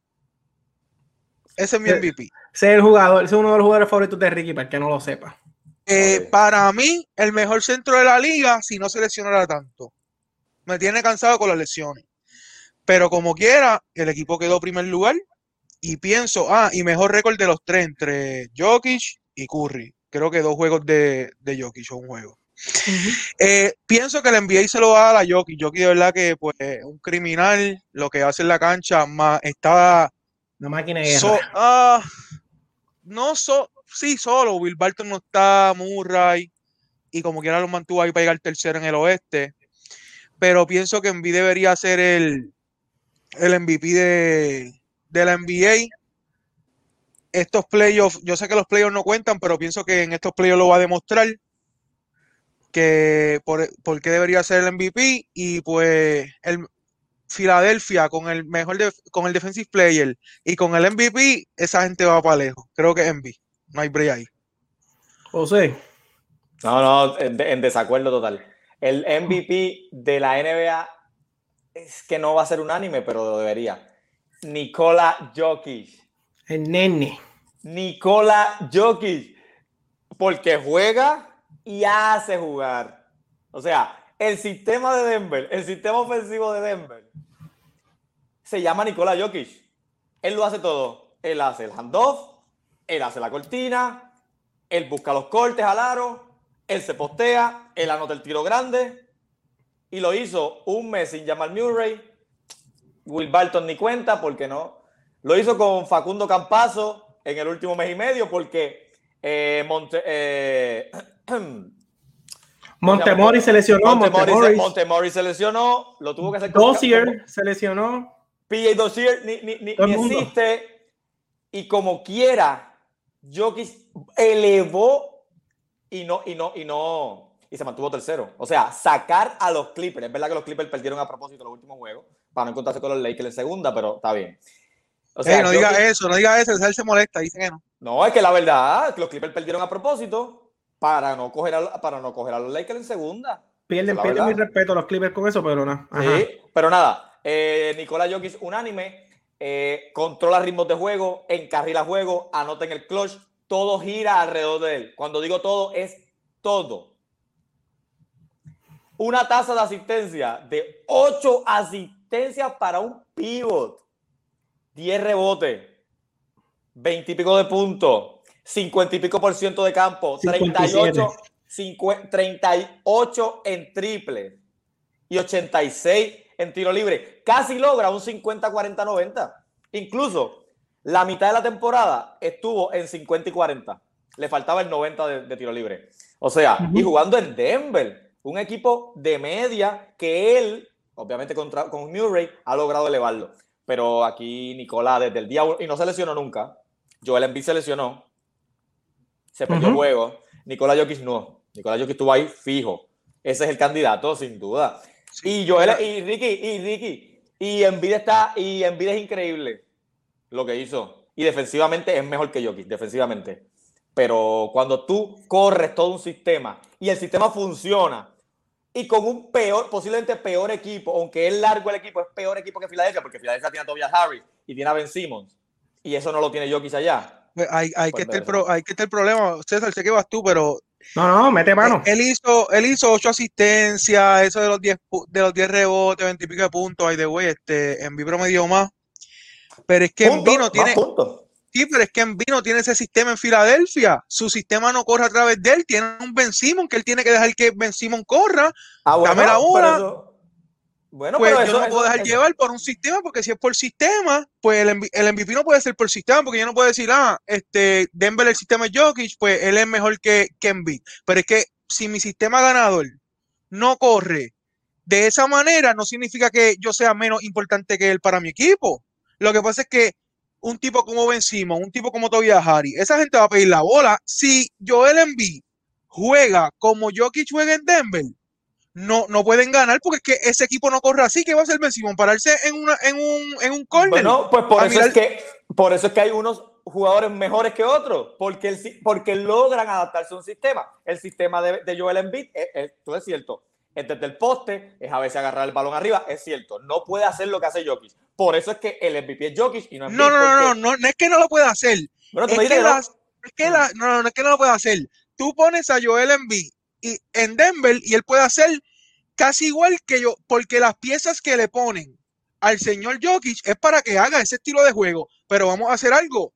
Quita a Campazo, quita a Michael Porter y ponla a Ben Simon ahí a, y a Danny Green, a Jokic y pregúntame si pasa la misma asistencia. Bueno, con Danny Green sí, posiblemente con Simon no, pero va a tener que. Pero, pues, posiblemente, pues, pero, ¿por qué con Simon no? Porque Simon no la mete, porque Simon no anota pues, pues por eso Envy no puede jugar así en Filadelfia. Pero no porque tiene que dejar que, pero que, que, Simon haga las cosas. Ok, pero es que, ok, pero ¿y cuando se, les, okay, cuando se lesionó, cuando se lesionó Ben Simon, cuando estuvo fuera, ¿cuántas ¿tienes el dato de cuántas asistencias hizo Envy en esas dos semanas? No, no tengo el dato, yo no tengo el dato, te la doy. Ah, bueno, porque entonces tenemos que probar cómo, cómo jugó, qué sistema jugó Filadelfia cuando Ben Simon estuvo fuera. Porque no, no, yo, lo que, yo lo que te puedo decir es que por sistema yo no me puedo dejar llevar, porque si, un ejemplo, ya, ya ellos saben que Jokic es su sistema, pues yo le pongo piezas alrededor de Jokic para que él pueda hacer lo que él hace. Gente que son spot que cojan esa bola y la tiren. Exacto. A Envy no le hacen eso porque tú tienes a un tipo como Ben Simon que pide la bola. No es como Ah, que, Ben Simon, vete para la esquina y yo voy a coger la bola arriba, penetro, me doblan, te la paso y tú vas a meter un triple. que- no va a suceder. Bueno, pues ese es otro tema. Pero ese no es el tema del MVP, porque ese es otro tema. Ah, lo que pasa es que Jokic tiene un mejor sistema, tiene el sistema adecuado para él para explotar sus capacidades. No, no, yo sé, yo lo que te digo es que tú no me puedes decir a mí que Ujú. Jokic es el MVP porque el sistema corre a través de él. Es que el sistema Eso es lo que yo Jokic. digo. Es que el sistema es Jokic. Pero por eso no es mejor que Embiid. No, yo para mí es mejor que Embiid porque juega y hace jugar.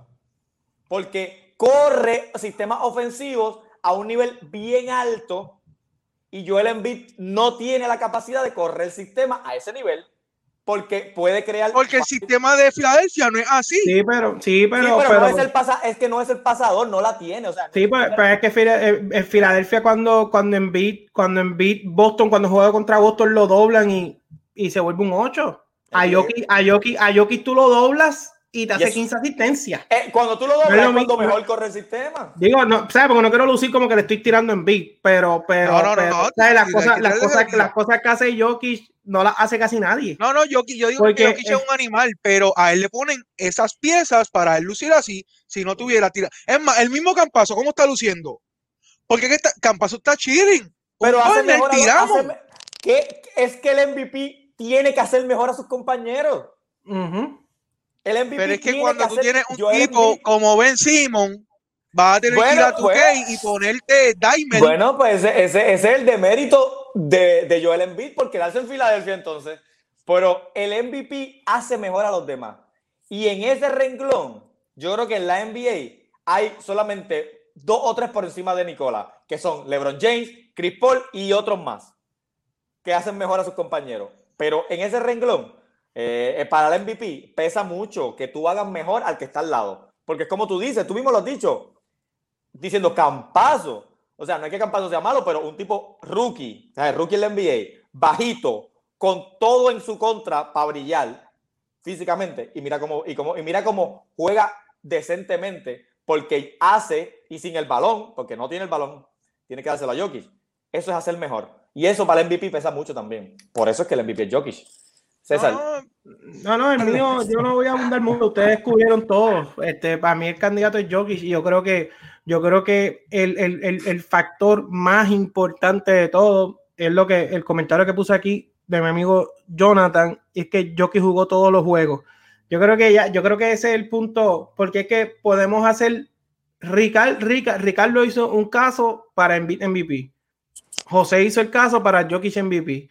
Y yo creo que si los dos jugadores lo ponemos en el mismo, en, en el, mi- en el mismo lugar, ponemos a los dos jugadores jugando la misma cantidad de juegos, podemos decir que cuatro de cada cinco, cuatro de cada diez van a decir uno, va a ser, va a ser una conversación que a uno le va a gustar Envy, a uno le va a gustar Jokic, pero Jokic jugó todos los juegos y Envy perdió casi 20. Entonces yo creo que ahí es como que ahí se acaba la conversación. Ahí como que, ok, pues es el un MVP. datito más que voy a decir, César, pero tú estás claro que antes que Embiid seleccionara, él estuvo primero para el MVP Él, siempre. él- él- él era- él era el candidato, que él era el favorito. Y Era el, sistema de Jokic. Él era el, el sistema- favorito.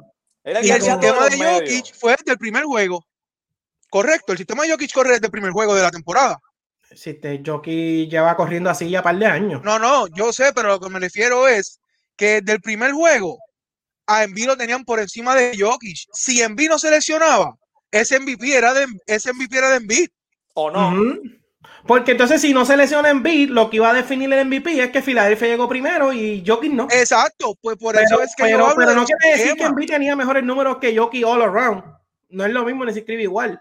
Porque los porcientos de Jokic están a otro nivel, las asistencias de Jokic están a otro nivel, mete la bola de todos lados, mete el triple. O sea, que estaban, estaban parejos. ¿sabes? Mira, yo, mira, creo que se, lo- yo creo que se lo ganaba en beat porque iban a decir, ah, bueno, es que- Filadelfia es que llegó lo- primero. Es que los porcentajes, pero mira los porcentajes. O sea, tira como, tira como un base, tira como un churingal. Tú, pero, pero mira este, este, Ricky, estuvo tres cuartas partes del año en 57% de campo y 41 en triple. 41. Un animal, un animal. Y, y en 88 en tiro libre. O sea que iba para el 50, 40, 90, que lo logra nada más. Eh, la élite. La élite. Es la historia, ¿sabes? Es la historia. y un pivot que logre eso, más con ocho asistencias, más a dos asistencias del triple doble, más haces mejor a tus compañeros, más tienes a Denver como un fijo, como un candidato fijo de playoff, no como candidato real, porque sin Murray no hay manera, o sea, no existe manera de que, de que Denver avance a la final o a la final de conferencia a la final de NBA. O sea, no hay manera para mí. O sea, eso para mí define un MVP. Y yo entiendo lo de, lo de Embiid, pero Embiid un segundo lugar no está mal. No está mal. Y segundo lugar, habiendo perdido 20 juegos, no está más que bien. Súper bien. Súper bien. Y, mi mención, puedo darle una mención rápido a, ah, Donovan, Mitchell, a, Donovan Mitchell, eh, que pues eh, estamos menospreciando los 20 y pico, 5 y 5 que, que, que Donovan hace lo que hace en el clutch, lo que pelea las cortinas, lo que trata de defender dentro de sus capacidades. Así que Donovan Mitchell para el MVP está en mi top 10, por si acaso. Mi, mención honorífica, si tengo que dar una, porque el que no sabe, pues, para mí el MVP es Jockey. Ya José cubrió bastante, Ricky cubrió bastante, no sé por qué más. Yo hago más nada, pero mi mención honorífica sería Lillard, de verdad, de mi Lillard. Esa es mi mención honorífica. McCollum se lesiona teniendo su mejor año. Nurkic fuera. Este, jugadores Covington inconsistente todo el año, una rotación inconsistente todo el año. Lillard jugó casi todo el año, no perdió partido, eh, promediando casi 28, 29, 30 puntos por juego. En, la, en esas noches difíciles donde no tenían 3 y 4 jugadores, los cargó y sacó victorias importantes. El equipo en el oeste lograron salir del play-in, se metieron top 6. No va a salir, obviamente, quizás no sé si salga top 5, pero yo creo que hay que dar una mención honorífica a Lillard, porque yo creo que lo que hizo este año mantuvo ese equipo a flote en el oeste, a pesar de todas. Equipos que pasaron por menos cosas que Portland, no tuvieron un líder como Lillard que los mantuviera en peleas como Lillard los mantuvo. Yo creo que tengo que darle la mención a Lillard, aunque no creo que salga top 5, porque yo creo que, inclusive, yo no tenía a Curry tercero, o sea, yo tenía a Curry quinto. Ah, para nada, para nada. Yo tenía a Curry quinto y, mi, y mi, el tercer candidato entiendo que debía haber sido Giannis, y tenía Luca por ahí cuarto y completaba Curry. So que para mí Lillard, por lo menos un sexto lugar, debe ser bastante honorable para él. Yo tengo, yo tengo, a Curry sexto. Sexto. Es que Curry no sé qué hace ahí. O sea, no. No, que fuiste líder en punto, perfecto. Que, que no metiste a Golden State a playoff, pues perfecto. Que no tenías un equipo decente, pues también. Pero el impacto al MVP que Stephen Curry. No, no, le falta, o sea, no, no, no, no impacta igual. Depende mucho de Draymond Green. Como vaya Draymond Green, así va él. No, no, no. O sea, uno contra uno, fuera de serie, 32 puntos por juego, líder en puntos, no hay más nada. Pero sinceramente no sé qué hace, no sé por qué lo pusieron ahí, pero tienen que ponerlo. Porque si no está LeBron, tiene que estar él, hay que tener una cara. O sea, y acuérdate que la historia, acuérdate que muchos muchos de estas cosas del NBA, nosotros hacemos un análisis bien, bien bueno, bien, ¿sabes? Un análisis con, con profundidad, pero a la hora de la verdad, la NBA es 50% mérito, 50% la historia. Entonces, la historia que nos vendieron de Curry, de que Curry está solo, de que no tiene a nadie, de que no tiene a Clay Thompson, Kevin Durant selecciona a Ubre, este promedió que si 40 puntos, 30 y pico de puntos en el, último mes de la temporada, eh, te, te, enseñan los highlights, cuatro jugadores doblándolo, o sea, triplicándolo. Entonces, esa, esa historia fue la que lo puso ahí, porque para mí Curry, top 5, para mí quinto, por lo menos. Pero, pero top 3, pues no creo que no creo que el mérito. No por encima de Giannis. O sea, Giannis, que Curry lo hayan puesto por encima de Giannis es una falta de respeto. Giannis, en ese lugar, Ricky, mete, Ricky mete a Kerry este, top 3. Top 3, no, no, no, no, este, por ah. favor, hay que, hay que coger seriedad, la NBA no son serios, todo es todo es buscando la cara, recuérdense que ya Lebron se va, este, hay que buscar una cara, Jokic un tipo allá de Europa, no es como que el más que vende, tenemos que tener la Curry, pero mi mención honorífica es Chris Paul. No es sencillamente por los números, es que ha demostrado cada año el año pasado lo hizo con Oklahoma, y este año lo demuestra con Fini. Rápido, rápido, Atlético de Madrid campeón, César. Campeón. No me interesa, no me interesa. Campeón, ya, campeón. Sigan, sigan, sigan. Ajá. Eh, creo que Chris Paul, Chris Paul se merece estar en esas conversaciones. Ah, pero momento, tú eres fanático del Atlético. No, yo soy del Barça. Ah, Eh, son un hater, un hater, un hater. Mira. Messi, Messi ni jugó, descansó porque ya ni ganaba nada. Ya Sí, ni jugó, y, y qué ganó el Real Madrid? ¿Qué ganó? No ganó Mira, nada. pero, en este, blanco la temporada. Después, pero- hacemos de eso, después hacemos de eso. Yo creo que, yo creo que, este, yo creo que los tres míos era Jokic, Embiid, Giannis, Luca, puedo poner a Curry 5, 6 y 7 Chris Paul y Lillard y, y cerraba con, con Gobert, Randall y Devin Booker número 10. Yo, Devin yo te- Booker, sobrepa- Devin Booker sobrepasando a Mitchell porque Mitchell perdió el último mes. Yo creo Yo- que los ahí, 10 míos. ahí Jesús dice que Jokic no puede parar ni a Caruso en, en defensa. Pasó Ay, ahí. Dios mío. Pues está bien, pero, pero lo que te. Ok, pero espérate un momento. Porque lo que te brinda en ofensiva es tan grande que en defensa. Ah, que la tapa, toma Puede- defensa. Claro, pero lo que pero, pero dime, dime si Steve Nash guardiaba a alguien. Dime si Del Nowitzki defendía a alguien. Y fueron, y fueron jugadores más valiosos los dos. Porque brindaban tanto en ofensiva que en defensa, pues podían ceder un poco. Porque el NBA, al final del día, no hay ningún jugador en el NBA, ninguno, que uno contra uno pueda contener una superestrella. O sea, Ben que es posiblemente, junto con Kawhi Leonard, los dos mejores defensivos perimetrales. Kevin Durant le anota 30 todos los días. Booker le metió 35 a Ben Simmons los otros hace O un sea, mes. la, la defensa, que es bien importante, pero es la defensa colectiva la que es importante. La defensa individual en las superestrellas, cuando te dan tanto en ofensiva, hay veces que tienes que dejársela pasar. Igual que en el caso de Luka Doncic, que es un jugador que hace muchos estilos porque coge balones sueltos, porque es mano, mano rápida, pero uno contra uno no es un buen defensor. Pero yo le voy a, yo no le puedo quitar mérito.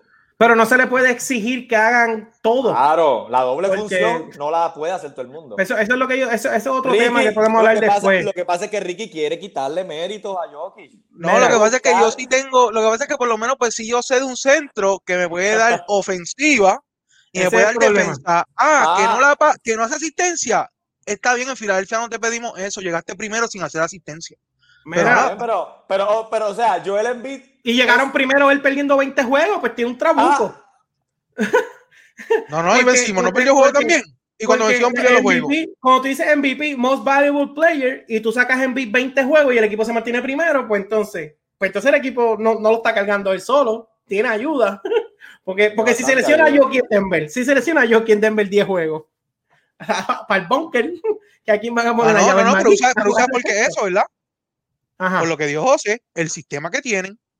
Sin Pero es Jokic no son sistema- nadie por su sistema. el sistema es él, por eso, porque es él. Él es el sistema. Por eso, porque así Es es. como nada, es es como Denver. nada, No es es como el nada. sistema de Denver. No es el sistema de Denver. Es el No. sistema de Jokic. No, Igual exacto. que- Y nosotros hicimos algo alrededor de Jokic. Si Jokic se nos cae, que es nuestro sistema, pues se jodió todo. Sí, pero, pero. Así es no que en mira, yo, tengo, yo tengo un problema, yo tengo un problema, y esto es otro tema que podemos hablar otro día. Que la gente automáticamente dice, ah, este jugador es tu güey, ah, pues ya es mejor que este porque este no galdea. Eso es la, esa es la falacia No, más no, grande. no, esa es la- eso no, eso, yo, yo, eso, mira, yo tengo, eh, me, me lo- me lo quisieron hacer con, yo le digo, y James Harden, que no, que no Claro. me galdea ni a mí. Entonces, este, pero lo que hace, pero lo que hace en ofensiva, el, el impacto que tiene ese jugador es tan grande que no necesita, no, no necesita ser un elite defensivo para, César. por eso te digo, a mí, Perfecto mira, eso me revienta, porque yo Perfecto digo, pues, explicado. entonces, porque yo digo, entonces por Josh es mejor que James Harden, porque Galdea, no. Es que hay que tener, hay que tener la rúbrica bien fina con los two-way players, Sí. con los mejores, porque es cierto. Eh, eh, eh, Ricky tiene un punto. Joel Embiid es mejor defensor hoy, Ujú. mañana y posiblemente siempre que Claro, Jokic. todos los días. Es mejor defensor. Sin embargo, lo que te brinda Jokic en ofensiva no se, co- o sea, complementa las a veces las lagunas defensivas que pueda tener. Y te puse Ujú. ejemplos como MVPs anteriores, como Dirk Nowitzki y Steve Nash, que eran posiblemente pésimos, pésimos Ujú. defensores. O sea, no defendían a nadie, pero no les restó para el MVP. Por eso hay que tener esos two-way players, no son mejores que muchos. Por ejemplo, Jason Tatum para mí no es mejor que Doncic nunca y es mejor two-way, y es un two-way player. Se puede defender. Esa es otra buena conversación. Entonces, ya hablamos de los premios. Vamos a dar rapidito los All NBA Teams para nosotros, para romper con la serie, mi gente, que ya están a punto de comenzar los juegos. Yo voy a dar mi All NBA First Team y así seguimos en orden. Eh, en la posición de Gare, yo puse a Stephen Curry y Damian Lillard. En las posiciones de forward puse a Luka Doncic, Giannis Antetokounmpo. Espérate un momento rápido. ¿El Luka Doncic se puede poner de forward? Sí, sí, correcto. Tiene ambas, No, tiene ambas. Es, es injusto, es injusto, es injusto. Sí, sí, no, pero tengo que ponerlo, tengo que ponerlo. O sea, de, Damian Lillard y Curry de Gare, Luka Doncic, Giannis Antetokounmpo de forward, Nikola Jokic de centro. Pueden seguir ustedes con su All NBA First Team. No creo, no, no, no, no tengo que abundar mucho. Eh, ¿Sigo yo José, o, o- Vete, sí, ponle, ponle. Yo le tengo el mío ya. Dale. Yo tengo a Curry, Chris Paul, Giannis, Embiid y Jokic. No Ok. puedo dejar Yo pensé a los a tres que está- no puedo dejar a los- el 1 y el 2 para el MVP fuera del first. Digo, team. no deja hasta el 1, no el 2 ni el 3 porque Curry está ahí. Sí, no, pero no quería hablar de Curry. que se- Bueno, mi gente, cabe recalcar antes de que José diga los de él. Ricardo está poniendo a Embiid de forward o a Jokic. Yo estoy poniendo a Luka Doncic de forward porque la NBA en sus, en sus boletas, eh, jugadores como Jimmy Butler, jugadores como Paul George, como Booker, como Biel, cualifican de guard y de forward. Pusieron a Jokic y Embiid de forward y de centro. Y Luka Doncic tiene cualificación de forward. Así que por eso es que usted está viendo que se está poniendo a Nicolás Jokic y Embiid, porque la NBA parece que con esa misma intención, pues permitió que Jokic y Embiid fueran forward y centro para que los pudieran poner juntos. Así que por eso es que usted vio eso. José, ¿cuál es el tuyo? Mi first team, tranquilamente. Luka Doncic, Stephen Curry, Nikola Jokic, Joel Embiid y Giannis. O sea, ahí no hay mucho. Ok. El me que, gusta deje, el que deje a Luka Doncic fuera del first team, eh, no sé, no sé. Tú lo dejaste, ¿verdad, Ricky? Sí. Y ya- no, y tú también. No, no. Bueno, porque el NBA te dejó poner un forward. Ah, no, pero, pero si la NBA no me dejaba, yo sacaba a Lillard. Yo no sacaba a Luca. Ah. Pero, pero no te no- la José. que la liga no me permite poner a Lillard de forward. Ah. No, pero, Sí, pero chacho, Luca por encima de Lillard. Se sí, José, pero chacho. ahora mismo Sí. me dejó en B fuera por Luca. No, No, yo, yo- no, no, yo no digo, tú digo César. No, yo, lo, yo dejé en B para el All Second Team. Pues por, ¿Por eso qué? si me falta respeto. Porque no, Sí, lo- no, sí, no, no, no, no, tengo que. No puedo, respeto. no es puedo. un Sí, hater. sí, sí, sí, está No no, no, es que no, ¿Por es qué que siento, siento, siento que puedo, siento que puedo hacer eh, obviar eso. Lo que pasa es que, mira, cuando hablamos de, lo- faltando, sí, cuando hablamos de. All NBA, cuando hablamos de All NBA, uno de mis mayores criterios son los partidos jugados. Siempre, siempre ese criterio para mí va a ser de los top cuando hablamos de All NBA First Team. Entonces, yo en B merece estar en el All NBA First Team, pero yo me siento raro poniendo el beat de forward. Me siento más raro que poniendo a Luca de forward porque Luca Pero nunca es un forward, forward. pero Luca es un forward en cuerpo de guard. Pero no es, juega un- de es un- es un point forward, es un point forward. Es que, es que nunca ha jugado de forward Sí, en su vida. un point forward, ¿sabes? Por la estatura. pero es que Nunca incluso- galdea el mejor del otro equipo, siempre galdea a bien, otro. pero, pero, te, pero te pregunto, César, ¿cuándo Luka Doncic ha jugado de forward? Nunca. Ni Bueno, con defensivamente, bajitos, defensivamente. Ni con, ni con cuadros bajitos juega Pero defensivamente a veces juega de forward, defensivamente. Tacho, Cuando otros equipos, cuando los otros equipos, cuando, cuando juega contra Portland, él no va a galdear ni a Lillard ni a McCollum, va a galdear un forward. Pero por su, por, por- para que no se canse y por sus defe- Y porque eso, por eso. Pero no, no, pero oye, por eso yo estoy usando, o sea, estoy haciendo la sesión con Lucas, porque si, si usted viene a ver, todos esos cinco jugadores, casi ninguno perdió 10 A juegos mí- o más. sí, pero a mí no me hace sentido, de verdad, y te lo digo de verdad. Lo que, Sí, dijo, sí. Ricky, lo que dijo Ricky tiene toda la razón. Pero Sí, no sí, pero ningún a mí no me entra, no entiendo cómo pones, estás de acuerdo con la NBA, César, de que en el top 3 está, está Joel Embiid y no es ni siquiera tu acompañante de Jokic. no, porque En para lo que pasa es que eso el no tiene- All NBA, lo que pasa no es que en el All. NBA, lo que pasa es que en el All NBA yo me rijo mucho por los juegos. O sea, yo tengo que coger 15 jugadores que yo, que yo vea, que yo diga como que eventualmente uno siempre tiene que poner a alguien que perdió muchos juegos, porque siempre como que queda entre un jugador bueno y un jugador que no merece estar ahí y eventualmente lo tienes que hacer. Pero por menos para el All NBA First Team, o sea, Luca que jugó todo el año, este, Lillard que jugó todo el año, Jokic que jugó todo el año, Giannis que no perdió casi partido y Curry que no perdió más de 10 juegos. O sea, tengo que irme con esos cinco. Porque César, que... mejor, mejor dime que no te gusta en Villa. No, no, no, no, no, es eso, no es eso. Sí, es Yo- eso.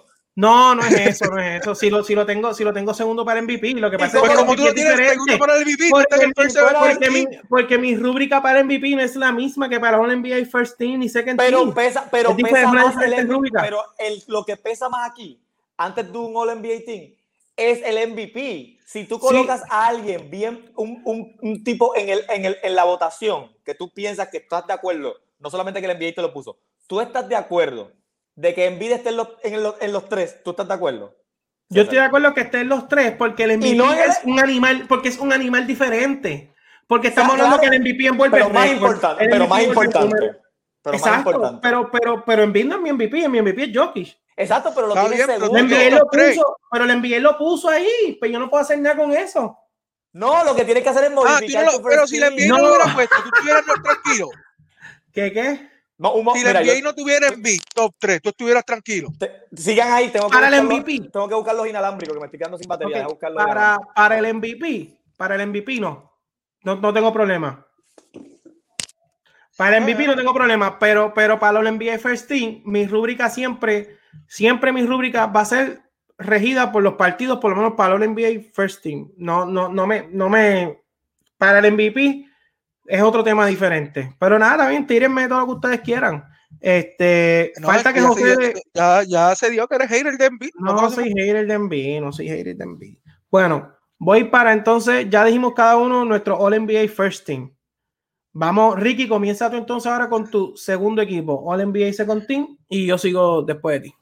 Mi second team es Lillard, Ujú. Doncic, Durán, Ay, Dios mío, Durán. Kawhi y Sabonis. Deja que José escuche que tú tienes a Durán en el segundo. Sí. Este, me va a perdonar, me va, me va a perdonar primero lo de lo de lo de Embiid, a que tú tengas. este, espérate, que ya José llegó por ahí. Déjame, déjame Mira, José, cargar rápido. Es que no sabía que se iba a quedar tan rápido sin batería. Yo quisiera que Ricky te repitiera el All NBA Second Team, a ver si tú le vas a perdonar, a ver si tú le vas a perdonar eso. Espérate, espérate Dile, dile, dile, dile tu segundo Déjame- equipo. Déjame buscar aquí el, el Bluetooth un momento. Bueno, en lo que José busca el Bluetooth, eh, ya Ricky dio su All Second Team, yo voy a dar el mío. Mi All NBA Second Team es Chris Paul, Degar con Jimmy Butler y mi forward son Kawhi Leonard, Julius Randle y Joel Embiid de centro. Ese es mi All NBA Second Team. Chris Paul, Jimmy Butler, Kawhi, Randle y Embiid. Ese es mi, mi All NBA. Mira, Ricky, ya tengo gente aquí comentándote. Mira, este, José, ¿me dejas saber cuando nos estés escuchando? Que si- siento que José como que se, se está yendo. Butler tú lo pusiste de Churingal, ¿verdad? Lo puse legal, lo puse legal, sí. Puse a Border de Gal y, y a Chris Paul de Gal en el segundo equipo. Déjame ver que José está como que está perdiendo la señal. Dímelo, José, ¿estás aquí con nosotros o no? ¿Me sí, estoy, ¿me escucha? Te escuchamos, Sí. pero como que la señal la perdimos por un momento. Ok, un momento, a ver, a ver, a ver. Yo creo que ahora Sí, no, está sí. llegando. Mira, este Ricky te va a decir su All NBA Mejor. Second Team para que, para que, para que, para que lo escuches, Ok. para que, para que, para que opines. Pero, me, pero me escucho, me escucho, me escucho bien. Sí, te escuchas bien, excelente. Ricardo, Ricardo te va a decir, mira, mi Ok. All NBA Second Team, mi All NBA Second Team, los gares son Chris Paul y Jimmy Butler, mi forward son Kawhi Leonard y Julius Randle y Joel Embiid de centro. Ahora Ricky te va a decir el de él. Damián Lillard, Lucas Doncic, el señor Kawhi Leonard, el señor Kevin Durant y Sabonis. Kevin Durant. Eh, espérate un momento. ¿Qué hace Kevin Durant ahí? que, que, bueno, mi, mira, mi segundo, mira, mi, mi, mi segundo o tercer, bueno, mi tercero cuarto, mi tercer jugador favorito es Kevin Durant. O sea, pero. ¿qué hace Kevin Durant en el segundo equipo? ¿Qué hace ahí? ¿Dónde lo ponemos? ¿Cuántos juegos se perdió? Eh, César, ¿cuántos juegos se perdió? Nacho, Durant perdió casi medio año. Casi O sea, mitad. 72 Eh, juegos, jugó 36 juegos. Jugó 36 juegos. Ricky, ¿tú crees que en 36 juegos, en 36 juegos, te merezcas estar en el, en el segundo equipo? en 36 juegos. Me vi en la obligación. No, no el 50%. Oye, me, me, me, vi, me, vio la obligación de cogerla a alguien de Brooklyn. Me vio la obligación y cogía, cogía a Durán. ¿Podías coger a otro? ¿A quién? Ah, yo te digo ya mismo. Mira, José, te está, como que la señal estamos entrando y saliendo. Yo, yo, sé, yo, sé que, yo sé que lo de Durante dejó así. José no ha dado el, el all second team de él, ¿verdad? Todavía. No. Es que yo, ¿qué fue que él se cambió por el celular o algo así? No sé, pero estamos, estamos, Ricky, pero, pero, ¿por qué Kevin Durant y por qué en el all second y no lo pusiste en el tercero? Por lo menos para disimular un poco. Es que se va a escuchar raro. Pero no quería ni a Kyrie y Harden y estaba entre Jimmy Butler y él y pues ya Jimmy Butler lo tenga en el tercero y a Durán lo deja en el segundo. Y entonces pusiste a Durán por encima de LeBron, que jugó más juegos. A LeBron lo tengo en el tercero. Que es tu nene, tu nene. Ah, entonces, uh, entonces, wow, un fanático de LeBron y pusiste a Kevin Durant por encima de LeBron jugando menos juegos que LeBron. Mm. Correcto. Mm, no, porque, bueno. porque es que por eso te digo que yo, yo no, yo no me dejo llevar mucho, yo me dejo llevar mucho por los juegos jugados, porque yo creo que, yo creo que este, ahí llegó José de nuevo. Yo creo que Le, LeBron James, por default, mucha gente lo va a poner, pero yo creo que no merece este año estar en ninguno de los tres equipos, ¿sabes? Si bueno, tú me dices que, que si tú me dices que hubiese un gap, si hubiese juego, si hubiese habido un gap más grande, pues yo te digo, pues tengo que mandar a LeBron obligado, pero ahora mismo yo tengo un tipo como Julius Randle con todo lo que está haciendo, candidato MVP, el equipo cuarto lugar, tengo que, tengo que dársela. Yo, Pero, José, nos falta tu. Nos segundo, falta ¿verdad? NBA sí. Sí, sí. ok, yo tengo al señor Damian Lillard, uh -huh. Donovan Mitchell, Domantas Sabonis y Julius Randle. Esos son mis, mis cinco de segundo. Eh, Julius Randle, obviamente, no hay que defenderlo, él se defiende solo al que sí tengo que defender, a los dos que tengo que defender aquí, este, es a, a Domantas Sabonis y a Donovan Mitchell. Sabonis yo lo tengo también, so. Oh, ah, hay que defenderlo, ¿verdad? Lo, César, ¿por qué tú no, o sea, no te gusta Sabonis? O sea, Sabonis promedia, Pero... o sea, ¿no qué? Es que, es que puse en B fue, puse en B en el segundo. Yo tengo en B en el segundo sembrado ya. ¿Sabes? Mi top 10, o sea, mira mi top 10. Curry, Lillard, Doncic, Gianni, Jokic, Chris Paul, Jimmy Butler, Kawhi, Randall, Embiid. Tacho, no, no. Espérate, se me, quedó, se me quedó uno. Espérate, puse cuatro. Es que el segundo era Bradley Bill. Disculpa, disculpa. Eh, me dejaba... Ah, eh, sí, porque puse... Eh, Donovan Mitchell se podía de forward, ¿verdad? ¿O no? Sí, sí, se puede. De forward. O sea, esta, Damián... De, de, ok, pues ¿y Bill, Bill también o no? Sí, también. Sí. Pues por eso Bill, puse... Booker, por George, todos se pueden okay. llegar ahí de forward. Damian Lillard, Donovan Mitchell, Bradley Bill, Domantas Sabonis, Julius Randle. Esos son mis cinco. Okay. Defiendo a Bradley Bill. Lo voy a defender bastante. Porque Washington se habla y se habla de los, Westbrook, pero no señor. Uh -huh. El impacto a Washington, un equipo que realmente no tenía nada, no tenía nada, o sea, no tenía ningún chance de entrar, es parte de, es parte, y Bradley Bill o sea, ofensivamente y defensivamente medianamente, pero ofensivamente un espectáculo. Y Domantas Saboni hay que ponerlo. O sea, 20, 10 y 6. 20, 10 y 6 en Indiana, 50 y pico de campo. Y es el líder de Indiana. Es el líder, o sea, no es Marco Brockton, no es Miles Turner, es Domantas eh, Sabonis para mí. Así que no tengo que defender al otro. A Donovan Mitchell no tengo que defenderlo. Donovan Mitchell merece estar ahí. Que se haya perdido los últimos 15 juegos, pues no me, no me, no me afecta porque Utah corría a través de él y poner a Rudy Gobert y no poner a Donovan Mitchell es una contradicción. Para mí es una contradicción. Mira, entonces, José, sigue entonces con tu tercer equipo. Eh, mi tercer equipo, Chris Paul, Russell Westbrook, Devin Booker, LeBron James, Zion Williamson. Ahí estamos. Wow. ¿Qué? Wow. No, no, no, que, que, me, que, me, sorprendió, no, que me sorprendió. No, nada, tranquilo. Que pusiste a Westbrook y eso, que casi nadie tiene a Westbrook ahí. Tercer equipo se lo merece, tercer equipo sí. Para bueno, mí. Yo, Ricky, ¿cuál es tu tercer equipo? Yo voy a dejar el mío para lo último. Eh, Russell Westbrook. Bien. Bradley Bill. Perfecto. Jimmy Butler. Ujú. El Ah. señor LeBron James. Y Adebayo. Ok.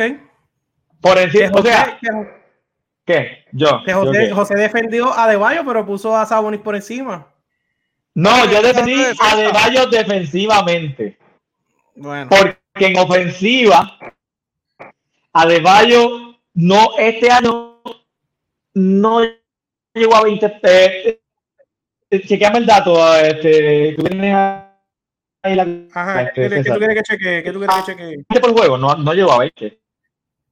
¿Quién? ¿Adebayo? Ofensiva. Eh, Sí, el, el ¿cuánto es por 19. Sí. 19, 9 y 5. ¿Tú qué- tú qué computadora ahí? 19, 9 y 5. Adebayo. No Tiró 57% de campo. ahí. Si yo tengo Estamos perdiendo como Ah, que. ¿verdad? sé. Sí. Este, La pero, yo no pero sé yo estoy casi seguro, yo estoy casi seguro que Adebayo va a sacar más votos que Saboni, ya tú verás. Eso yo estoy casi un 90%. ¿Quién tuvo mejor temporada? Está bien, pero Para mí. ¿quién tuvo mejor temporada? Para mí Saboni tuvo mejor temporada, pero como Adebayo ya está establecido, Miami, eh, Miami batallando en play, llegaron a finales, defensivos, yo creo que la gente va a votar más, los medios van a votar más por él que por Saboni, aunque Saboni no merezca más. Eso es lo que yo ¿Y pienso. quién Por hizo yo- mejor y, y mejor temporada ofensiva? ¿Zion Williamson o Adebayo? No sé, pero a mí, yo lamentablemente, yo veo a un jugador y el equipo está número 11 por ahí abajo, no puedo ponerlo. No, no, no, me siento, me siento mal poniendo un jugador allá abajo, con números vacíos y un equipo eliminado, un equipo que se supone que jugara mejor. No, pues no Stephen sé, Curry no, pues Stephen Curry no cuenta. Stephen Curry quedó Sí, pero- noveno. Pero, pero, pero, Quedó noveno. Llegó octavo noveno, y llegó octavo De noveno, pero no- de, bueno, de 9 al 10 hay Número audio. 11. pero no llegó número, no llegó allá abajo. Ni al Dime, bueno, pero- mejor equipo. Con pero, mejor ok, equipo, pero- con Brandon Ingram, con, con Lonzo, con, con Steven Adams. Pero esto con- no es para MVP. Pero esto no es para MVP. Esto es, por eso. esto es otra pero, cosa. pero, pero, o, sea, o sea, para ti, Zion Williamson tuvo una mejor temporada que Rudy Gobert. Eso es lo que tú me estás diciendo. No es que tuvo mejor temporada global. Lo que pasa es que Rudy Gobert en ofensiva no me brinda, no le da, o sea, en ofensiva no le da para estar en un, en un NBA team. Cuando tú tienes a Zion Williamson tirando 60 y pico de campo, metiendo 25 por juego, Y ya. ar- arrollando en la pintura, el mejor jugador de la pintura este año fue Zion. Ya, Y pero y tengo- es que en los All NBA pesa más la ofensiva que la defensa de César. Pesa mucho Hacho, pero más. Es que, hacho, pero es que yo no puedo. Si Zion hubiese entrado octavo, noveno, pero- pero número 12, 11. Cacho, no puedo, no puedo. Una- una- tengo una pregunta. Para mí es un caballo, para mí es un caballo, para mí es una me, me máquina. está- me cayeron es que no- chinches por lo de por lo de KD. Pero entonces lo que estamos aquí viendo es que el segundo lugar del este, segundo, tercero, tercero del este, segundo, ¿verdad? Segundo, segundo. No tiene ningún jugador first NBA team. No, Kyrie, no. Era lo más cerca. Kyrie era lo más yo, yo ese es mi 13, pero que no lo he dicho todavía. Ah, Ah, ok. tú no Era has lo más... ido. Ah, Ah, corazón, dale. corazón, yo no te he Dale. escuchado, es verdad. Mi, Es verdad, mi, dale. mi, mi, mi All NBA 13 es Kyrie Irving, Devin Booker, Bradley Beal, Paul George y Rudy Gobert. Eso, ese es mi All NBA 13. La mayoría defensivo. La mayoría casi, defensivo. y casi, casi son gares todos, pero como me permite usar los de forward. Lo hiciste, lo hiciste defensivo y esto no es defensivo. Lo hizo defensivo. Metió a Gobert, es que, metió a Gobert ahí por la defensa. pero es que no. No. puedo, es que no puedo, es que Gobert, es que Gobert va a ser el Defensive Player of the Year. Está en el mejor equipo del NBA. Va a terminar top 10 en votos de MVP. No No, puedo- debería. No puedo poner, no puedo poner a Zion por encima de él. Y, y- y mucho menos cuando el último mes, el último mes Donovan Mitchell no juegue y Utah se mantiene el nivel. Mejor, más, más, más tengo que es que, poner es que. César siempre castiga a los, a los jugadores si no juegan. Pero, pero, pero, pero es que por, en un All NBA me dolió poner a Kyrie. No, no, a mí lo que que me ha dolido ponerlo. todavía es lo de Embiid en el segundo, en equipo. Sin- tiró 50, 50, 40, 90. promediando sobre 27 puntos, 6, 7 asistencias, el jugador más consistente de Brooklyn. Y, y Brooklyn top 3 en NBA, pues ahí, para que tú veas, hice la sesión de lo de los juegos con uno solo, con Kyrie. Y es porque el equipo está donde está, ha sido el más consistente de Brooklyn, tiró 50, 40, 90, metiendo Oye, 26. y yo, y yo, lo, y yo, la- y yo, lo- Tengo hice la con Durán. Hice la sesión Ah, con no, Durán. exacto. Tú hiciste con Durán, pero pusiste a Durán en el segundo. tú hiciste a Pero, Durán y no. por encima- lo, que, lo que yo no voy a entender es cómo tú tienes esa camisa, esa camisa de los Lakers, Eso Y- se va a explicar LeBron- cuando hablemos de la serie. y Esto se va a LeBron, cuando hablemos de la serie. Usted relax. LeBron primer lugar en el oeste cuando no estaba lesionado y pones a Durán por encima de LeBron. Pero ¿sabes con menos no juegos, con ¿Sabes menos juegos. Porque es una falta de respeto que han llegado séptimo, por eso no se lo doy ya. Pero, pero no llegaron, pero llegaron séptimo porque LeBron no estaba. Es verdad, no fue Pues por él. bien, pues, Por eso te digo que ahí yo puedo decir, ah, espérate, ah, Donovan Mitchell no jugó y Utah ganó, pero LeBron no jugó y los Lakers se fueron, mira, para el bunker, se fueron para abajo. Está bien, pero. Digo, digo, César, digo, no, no, respeto César, opinión, pero, No, pero es una, es una contradicción César. César está metiendo a jugadores defensivos en los All NBA y eso no es justo. no, pero es que el All NBA es algo completo, ¿sabes? Es Pero algo que Gobert, pero que Gobert impacta en el lado ofensivo además de su cortina. ¿Y qué impacta? Dame, dame los números. Dame los Pero ¿qué números, los números de? Gobert, los números de Gobert ¿qué que los tienes ahí. Impacta números de Gobert. Zion no Lo que galdea a nadie. Lo que pasa es que estoy lejos de la computadora y no puedo, no puedo verlo. Zion, no galdea a nadie. Mira, A nadie. Gobert promedió 14-13, una asistencia. 14-13. 14-13. No merece estar en el NBA Team. 68% de campo. ¿Por qué? Esta- Pues esta- claro que va a tener, no, claro que va a porque tener coge el ningún 14% de campo si lo único que hace es tirar debajo del agua. pero, pero ¿y qué hizo Zion? Pero si Zion hace lo mismo. Si Zion Ah, no, no pero, quiere dejarlo no, pero. Zion- Zion yo no lo tengo, yo tengo a Ah, Adebayo, yo pues claro, porque Zion no merece estar ahí. Eso está, eso- está, la- si lo ponen es por los medios, pero Zion, Zion 27 y 7. Más puntos que Gobert, más nada. Gobert promedia más rebotes, más tapones. Voy a apagar el Voy a está en un mejor equipo. Bacho, este, Zion, una falta de respeto y Zion no galdea a nadie. Este sí que no galdea a nadie. No, y el equipo número falta a 12. Adebayo. Tú le falta Y el a Adebayo, equipo- César. No, no, no, no, Tacho. No, Pero no. Adebayo. Con Adebayo, es que es una buena conversación con Adebayo, pero Zion yo no puedo poner a Zion, muchacho. Deja eso. Y después, y después alguien como, después, mira a mi esposa, que si quiero jugar parcha. Ay, Dios mío. Mira, este, y después, ¿sabes? Adebayo sí, yo podría pensarlo, pero ha hecho Zion. Y lo que, lo que a mí me mata con Zion es que está número 11, número 12 por allá abajo. Entonces, No, ¿cómo José que? me dice- porque José me dice, ah, pero es que no le puedo dar el most improved a Jeremy Grant porque son números vacíos, pero y los de Zion no son vacíos. Si el equipo No, los detalles no, no, no, no, no, no son vacíos. ¿Sabes por qué no son vacíos? No son vacíos porque Jeremy Grant no se jugó nunca nada en todo el año. Y los de Zion se jugó el, el play lo que jugó, lo que quería el play Pero- todo el año. Pero es peor porque Zion tiene, Zion tiene a Alonso, tiene a Bledsoe, tiene a Ingram, tiene a Adams. Pero no, no funciona, el- el- pero el equipo no funciona. Está bien, pero entonces yo no puedo ponerlo como top 15 cuando con ese equipo no pelea ninguna posición de playoff. Y con 14 puntos por juego se puede poner a alguien. Pero, pero, pero yo puedo, pero acuérdate, yo estoy poniendo a Gobert de centro. Yo no estoy poniendo a Gobert de forward. Tú estás Pues, poniendo a Zion de pues- forward. Tú estás poniendo, dime, ok. No, dime- yo estoy poniéndolo, yo, yo no cogí centro, yo no cogí centro porque yo no estoy centro final Ah, porque bueno. como se puede, es tan flexible esto, yo no sé si es tan flexible lo del NBA que. Zion, Zion no puede ser de centro. Bueno, no pero si cogieron, pusieron a Doncic de forward, Sí, pero gacho. Bueno, no sé. pero, Yo- yo tengo- oye, pero yo tengo a Zion, o sea, entre, entre los jugadores que yo tengo que yo tengo ahí, que, que, que casi los pongo, que estuve entre ponerlos y sacarlos, fue a Zion, a Lavin, a Lebron y a Tatum. Esos son como que los cuatro que yo tuve como que ya tres. En verdad, que lo más seguro se queda Booker. O sea, yo, yo pienso que, que a lo mejor Booker no hace el, el third team. Porque a lo mejor ponen, a lo mejor este, ponen un jugador de forward que no conviene, a lo mejor ponen a los 12 y a lo mejor se queda. Pero No, ya, acho, es, que, es que no puedo. Pero, a mí César, tú pones- tú por pones- tú pones a Gobert y no pones en, lo- en- en ninguno de esos tres a Mitchell. No, o sea, yo no puse a Mitchell. tuvo un mes fuera, no Pero- puedo, no puedo. Tuve el Eh, mes pones algo ver, pones algo ver y no pones a Saboni en ninguno de los tres. No, porque Saboni otro ¿Qué? está allá abajo. Mi equipo está Pero allá no, abajo. no, no, No, no, espérate, espérate. No, no, es cierto. No es cierto, no es cierto. No, estamos vacilando. No, estamos, vamos a hacer la cosa seria. O sea, espera un momento. Estamos vacilando. Es que, es que, es que, es que allá abajo te voy, allá abajo. Estamos, estamos, no, no sé si estoy serio. No sé. Porque es que, César, espérate un momento, espérate un momento. El señor Rudy Gobert promedia 14 puntos y 13 rebotes. Y es el, el, ancla, el, ancla, el ancla defensiva. Y Mike Turner promedia casi 4. Así que los tapones, vamos ahí. Pero ¿qué pasa? Domantas Saboni se queda solo. TJ Warren fuera. Marco Brogdon se perdió alguno.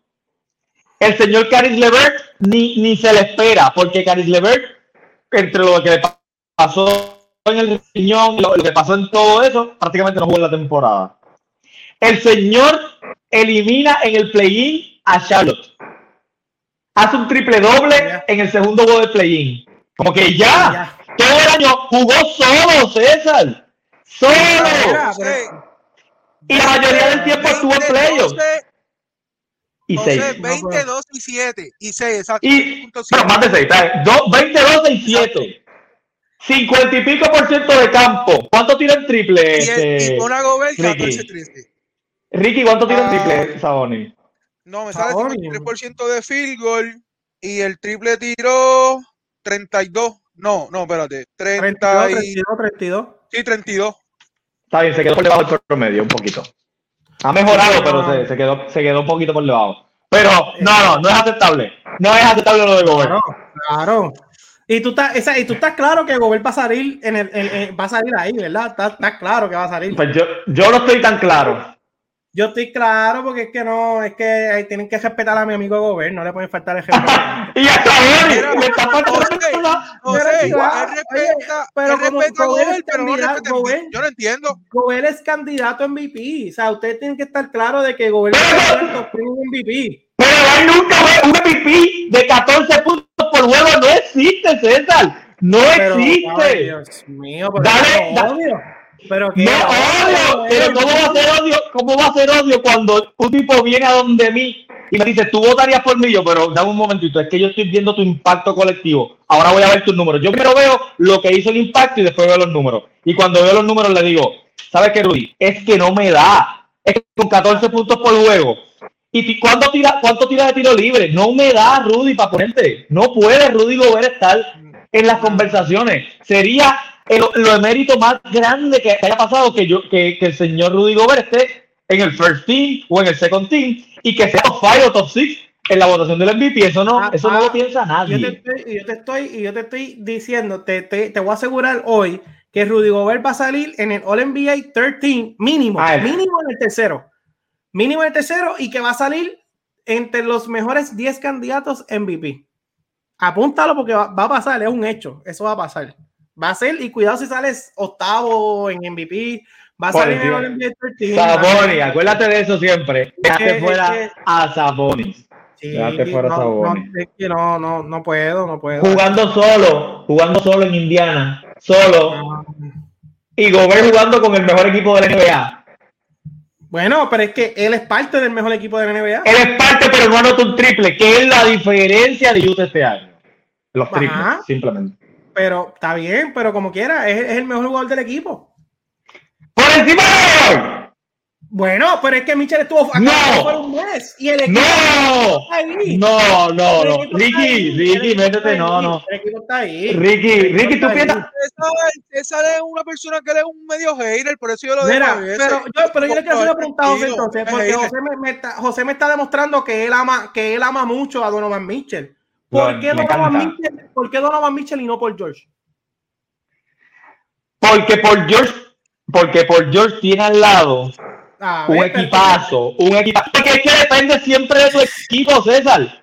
Hay que tienes, tienes que tener siempre esa dependencia. Por George juega al lado de gente acaparadora, gente que el lado, el lado, el lado defensivo se va para ese lado y tú puedes lucir un poquito mejor porque es más abierto.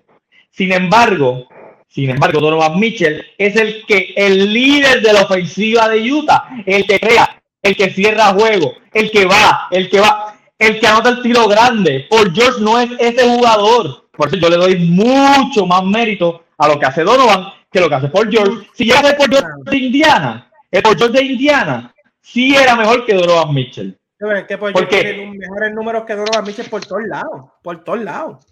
Pero, pero Donovan Mitchell tiene 25.5, así son los números de Donovan. Sí, pero, pero, pero para todos los tiradores que tiene Donovan Mitchell al lado y el, y el, y el porcentaje de no sé, no, a mí no, no. Si hubiese jugado, si, Donovan Mitchell, por, si, Donovan Mitchell jugaba, si Donovan Mitchell jugaba el último mes, yo lo ponía, yo lo ponía. No tengo, no tengo problema con eso. Pero José como que ama, ama mucho a Donovan Mitchell y odia demasiado a Gobert. Y yo creo que el crédito de lo que pasa en Utah es un poco más gracias a Gobert que gracias a Mitchell. Gracias a Gobert en la defensa, no en la ofensiva. En todo, porque entonces. En la ofensiva no. No, en la ofensiva no. Pero, pero, pero, pero, pero, José, tú, tú pierdes todas las cosas que tú dices de Mitchell, las pierdes un mes, un mes y pico, y Utah no deja de ser Utah. Por eso no Claro, porque Jordan Clarkson, porque tienen dos jugadores, dos jugadores por eso, al de hombre. Pero la identidad de Utah entonces no, es, Mitchell o no es Mitchell. Porque entonces sin Mitchell siguen ganando. ¿Sabes? Si, si, si, si todo lo que hace Donovan Mitchell para Utah es tan esencial, porque se va y siguen ganando? Está bien, mira, ¿sabes qué? ¿Sabes qué? si quieres que Donovan Mitchell no juegue los playoffs, si Donovan Mitchell no juegue los playoffs, y tú, y tú te puedo asegurar que los Clippers en segunda ronda, en segunda ronda, le dan 4-1. 4-1. Te aseguro algo, es más fácil reemplazar a Mitchell en Utah que reemplazar a Gobert.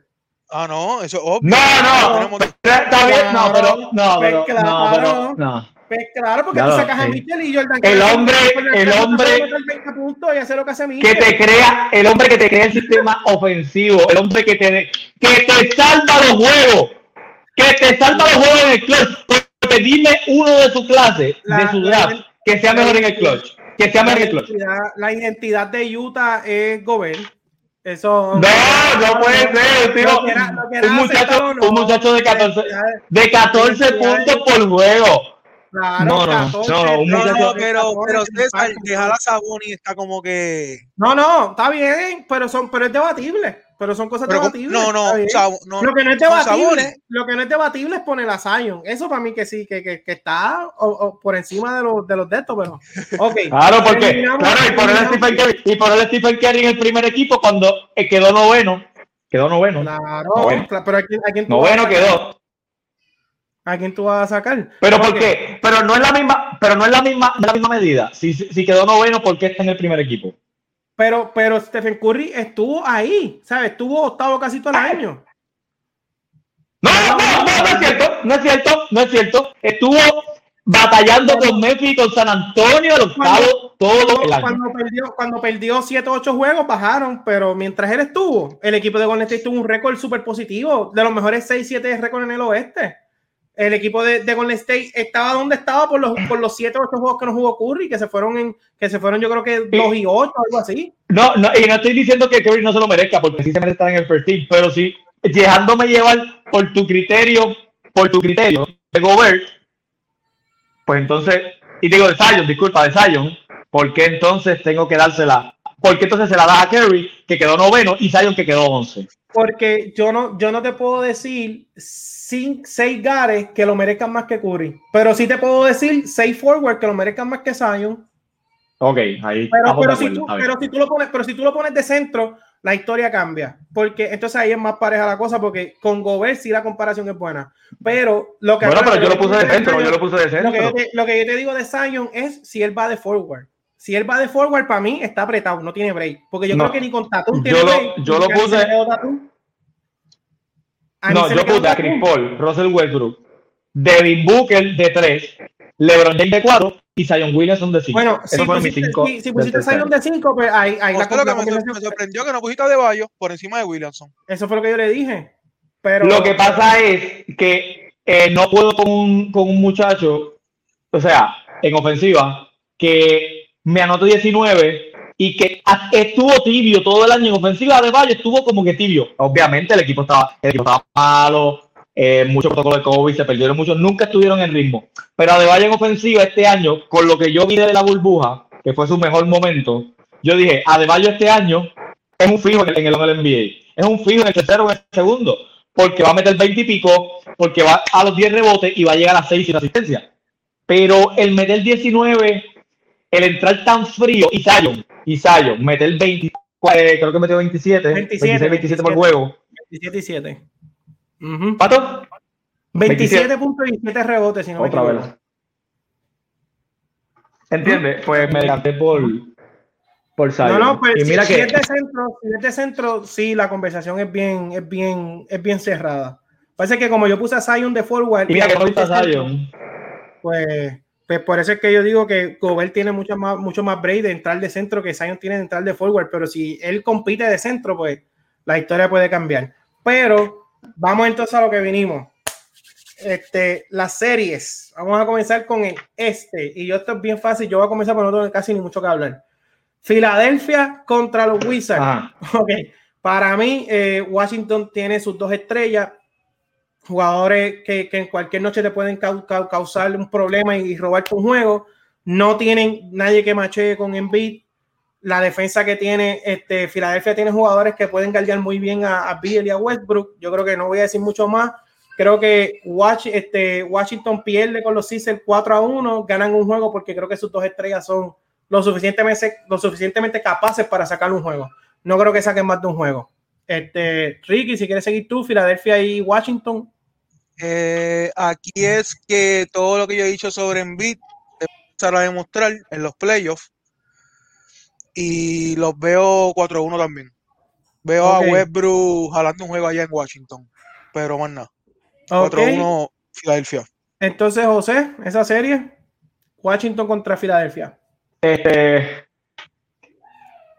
eh, yo creo que una, una, serie, una broma, es una broma. Eso es una, o sea, eso es una serie broma. O sea, eso no es serio. No es serio, no es serio. Pero nada. Yo pensé que quería decir que Washington iba a ganar. Sí, exacto, y por un momento pensé eso. No. No, no. No, no, no, es una broma, es una broma, de verdad. Lo que es el juego esa serie. Pero nada, es bien dispareja. Eh, Joel Embiid eh, contra Alex Lane, eso va a ser, ¿sabes? Es una, eh, una serie muy dispareja. Yo creo que Washington no gana ninguno. Te lo digo de verdad. Yo creo que Washington pierde los cuatro. ¿Por qué? Porque Westbrook en los playoffs todo el mundo sabe lo que ha hecho. Eh, la desesperación, el jugar así en todo el tiempo. Enfrente va a tener activo, enfrente va a tener a Harris y en la circunstancia, para él, va a tener a Simon enfrente. O sea que gana y ahí la cosa no hay más, no, hay mucho que buscar. 4-0. 4-0 y Washington otra cosa.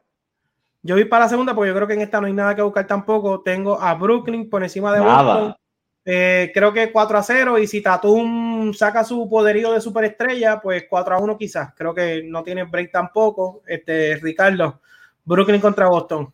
Lo tengo 4 a 1 solamente por me gusta Tatum y siento que puede Kemba tiene que demostrar que de qué está hecho y me gustaría que le ganen un jueguito a, a Brooklyn. 4 1. A Brooklyn. 4-0, eh, tranquilo, o sea, tranquilo. Todo el mundo saludable.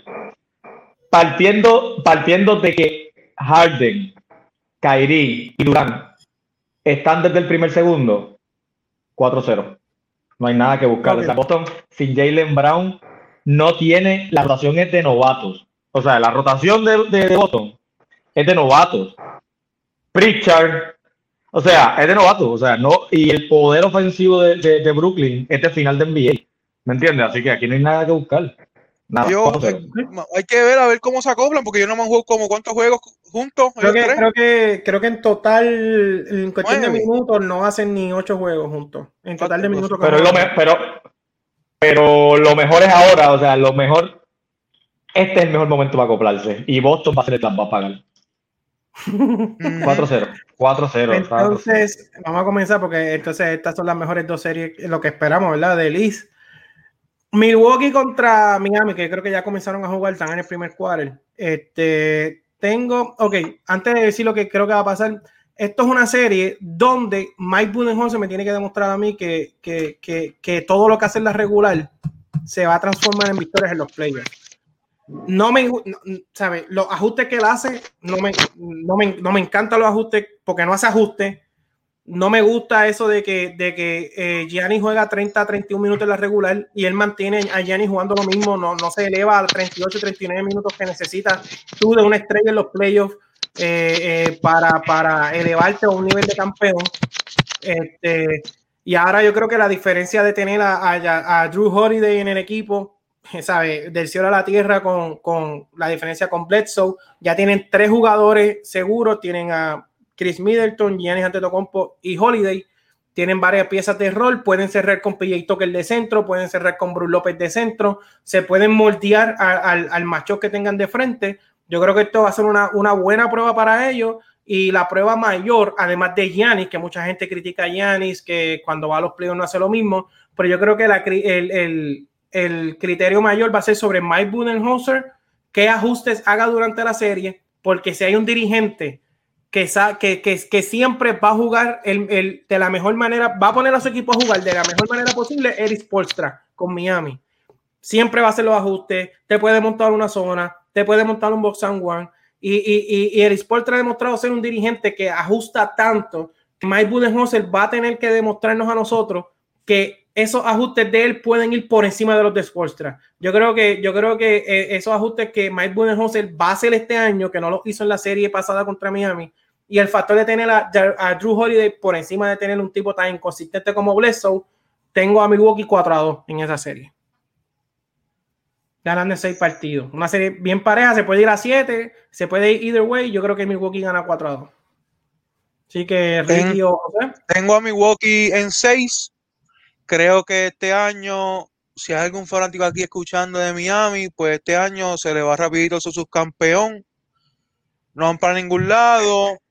Milwaukee viene a demostrar y va lejos este año. No llegan a finales, pero van lejos, apúntenlo por ahí. José.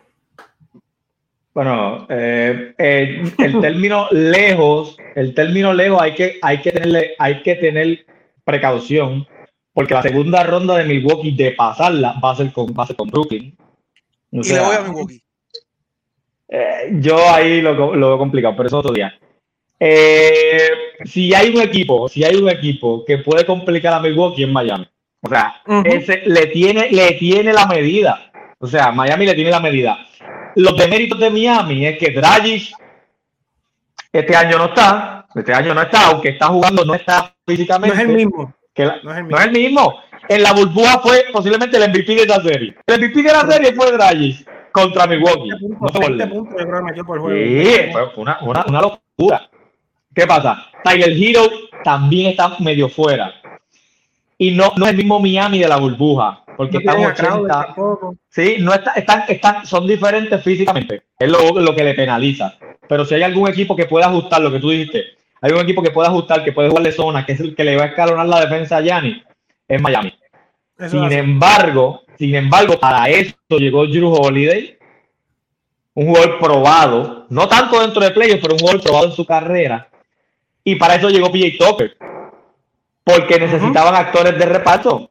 O sea, ni Di ni Pat Connaughton, ni Sterling Brown en su momento, ni DJ Wilson eran jugadores que podían elevar el. Y yo pensaba que sí, porque en la temporada regular se les veía eso.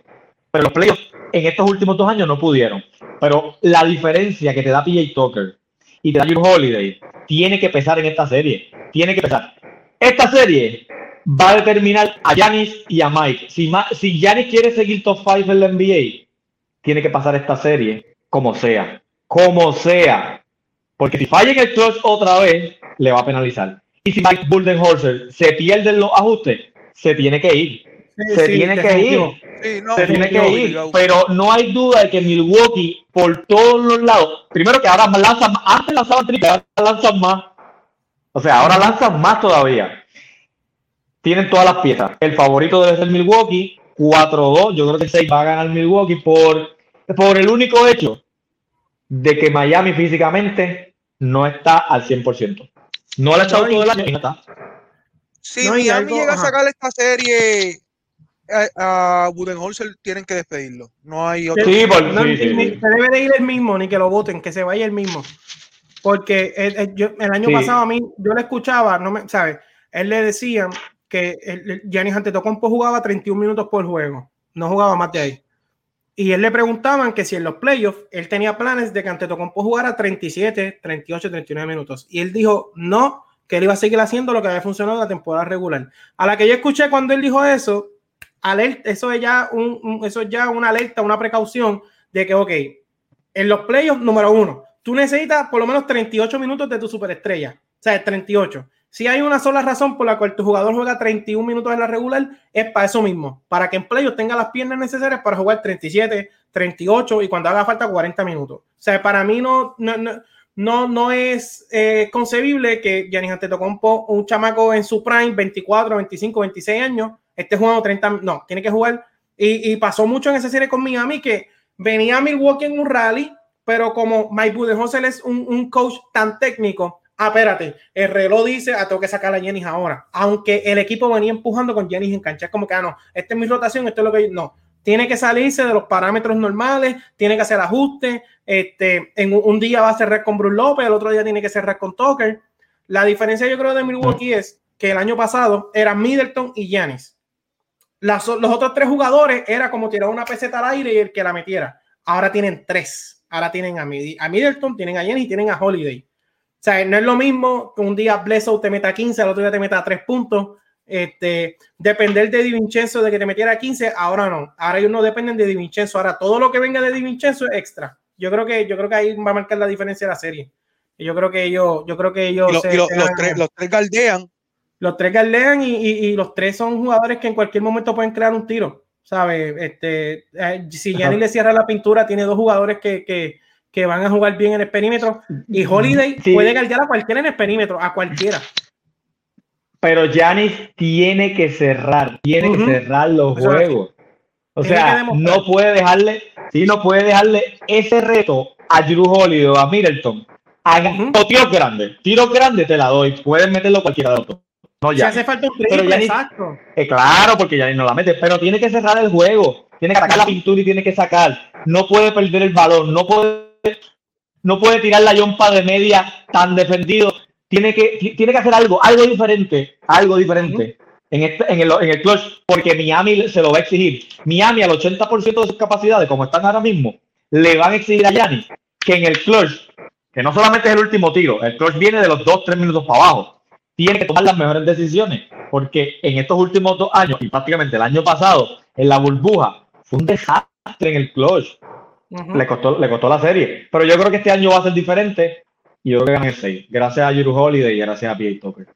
Entonces tengo aquí un, mi amigo Bayo dice que Miami se gana se, Miami se gana a Milwaukee en siete juegos sin miedo al guayo. Así que, bueno, no, no, Bayo, no, no creo que sea algo que la gente se sorprenda. O sea, yo no, a mí no me sorprendería. Yo creo que Eric Spolstra es es un caballo y no importa, ¿sabes? Si hay un hombre que va a sacar un box and one o va a sacar una zona o va a sacar un preset en, el NBA, es él, ¿sabes? Él va a sacar cualquier, o sea, cuando tú juegas con el Sportstra, con un equipo que, que tiene su equipo sano, tú tienes que ganar el juego. Miami no lo va a perder, Miami no lo va a votar, Miami no va a cometer errores crasos, errores bobos para... No, tú tienes que ir y ganar el juego. Así que le toca a Giannis y le toca a Milwaukee ir y ganarle a Miami. Miami, por plan de juego, por ajuste, por personal, ellos no van a, ellos no van a votar ningún juego. ¿Sabes? Ellos van a hacer. Simplemente por físico. Por físico. Ellos van a hacer. Por físico y por talento. Es porque ellos, no pueden, ellos no pueden depender que Miami, ellos no pueden depender de que Miami votó el no Miami es un equipo bien derecho un equipo de mucho carácter tiene que ir Milwaukee y ganarle el juego no esperar que pase algo a ver y Miami votó el juego no Miami no va a hacer eso Miami es un equipo eh, de mucha disciplina, de mucho respeto, un equipo que juega unido, ajustan, son de los mejores scouts, ¿sabes? Ellos ajustan para cualquier equipo, se amoldan. Miami no va a perder un juego. Miami jugando, Miami no va a ir a jugar billar y va a meterle el 8 en la boca que no es. No, tú tienes que ir a jugar billar y meter las bolas donde son y ganar el juego. Así que vamos a ver si Gianni, vamos a ver si Gianni puede, puede pasar, eh, que yo creo que es una buena prueba para ellos. Cuatro, cuatro hombres para defender a Yanis. Cuatro. Cuatro. Jimmy. y Iguodala. Arisa. Adebayo. Y si se complica mucho, Adebayo. Cuatro, cuatro. Ojo, si ganan siete, Miami no me, no me, no me, no me sorprendería. Pero eso no puede pasar, eso no puede pasar a Milwaukee. Si Milwaukee Y le pasa Bayo eso, dice, Bayo nos comenta el ajuste sobre el ajuste, le va a pasar factura a Milwaukee y te la creo porque eh, por eso te digo que para mí Mike Budenholzer tiene que demostrarme que, porque lo que pasa es que a veces los coaches tienen algo que es como que un orgullo, es como que yo dirijo de esta manera y pase lo que pase, no voy a cambiar. Entonces, cuando tú, a- como se está jugando el NBA hoy día, tú tienes que ser flexible, tienes que ser un coach que, mira, si un día tengo que cambiar mi plan, lo cambio. Si un día hice un plan de juego y en los primeros seis minutos no me funcionó y tengo que cambiar el plan por completo, lo cambio. Mike Budenholzer ha demostrado que lleva un plan de juego y si el plan de juego no funciona, sigue con el mismo plan de juego porque ese fue su plan de juego. Y contra un equipo como Miami, si te empieza a dominar jugando de una forma y tú no cambias, Miami va a seguir haciendo lo que le está dando este éxito. So, está en Mike Budenholzer ajustar porque definitivamente Milwaukee tiene equipo para ganarle a Miami y debe ser el favorito de la serie. Si pierde es un fracaso. No es Sí, como que si pierde es un fracaso. y en primera ronda. En primera ronda, yo creo que esto es una buena prueba para Milwaukee. Demostrarle al resto de la liga que ellos están listos para lo que viene. Entonces, Atlanta contra Nueva York. Eh, eh, yo voy a dejar que ustedes abunden mucho. Yo creo que Nueva York, de los equipos más defensivos de la liga, de los equipos que mejor defiende el triple en la liga, llegan a casi todos los triples. Eh, tienen esa combinación de Ju- Julius Randle con RJ Barrett y por el ladito de Eric Rose. Un día quickly vienen a hacer trabajo. Alex Burks, una, una super temporada del banco metiendo 16, 17 puntos por juego. Tienen a Reggie Bullock consistente en su rol de, de 3D. So, yo, pero yo creo que esta serie la gana Atlanta por el personal. Yo creo que, yo creo que Atlanta tiene un equipo bien profundo.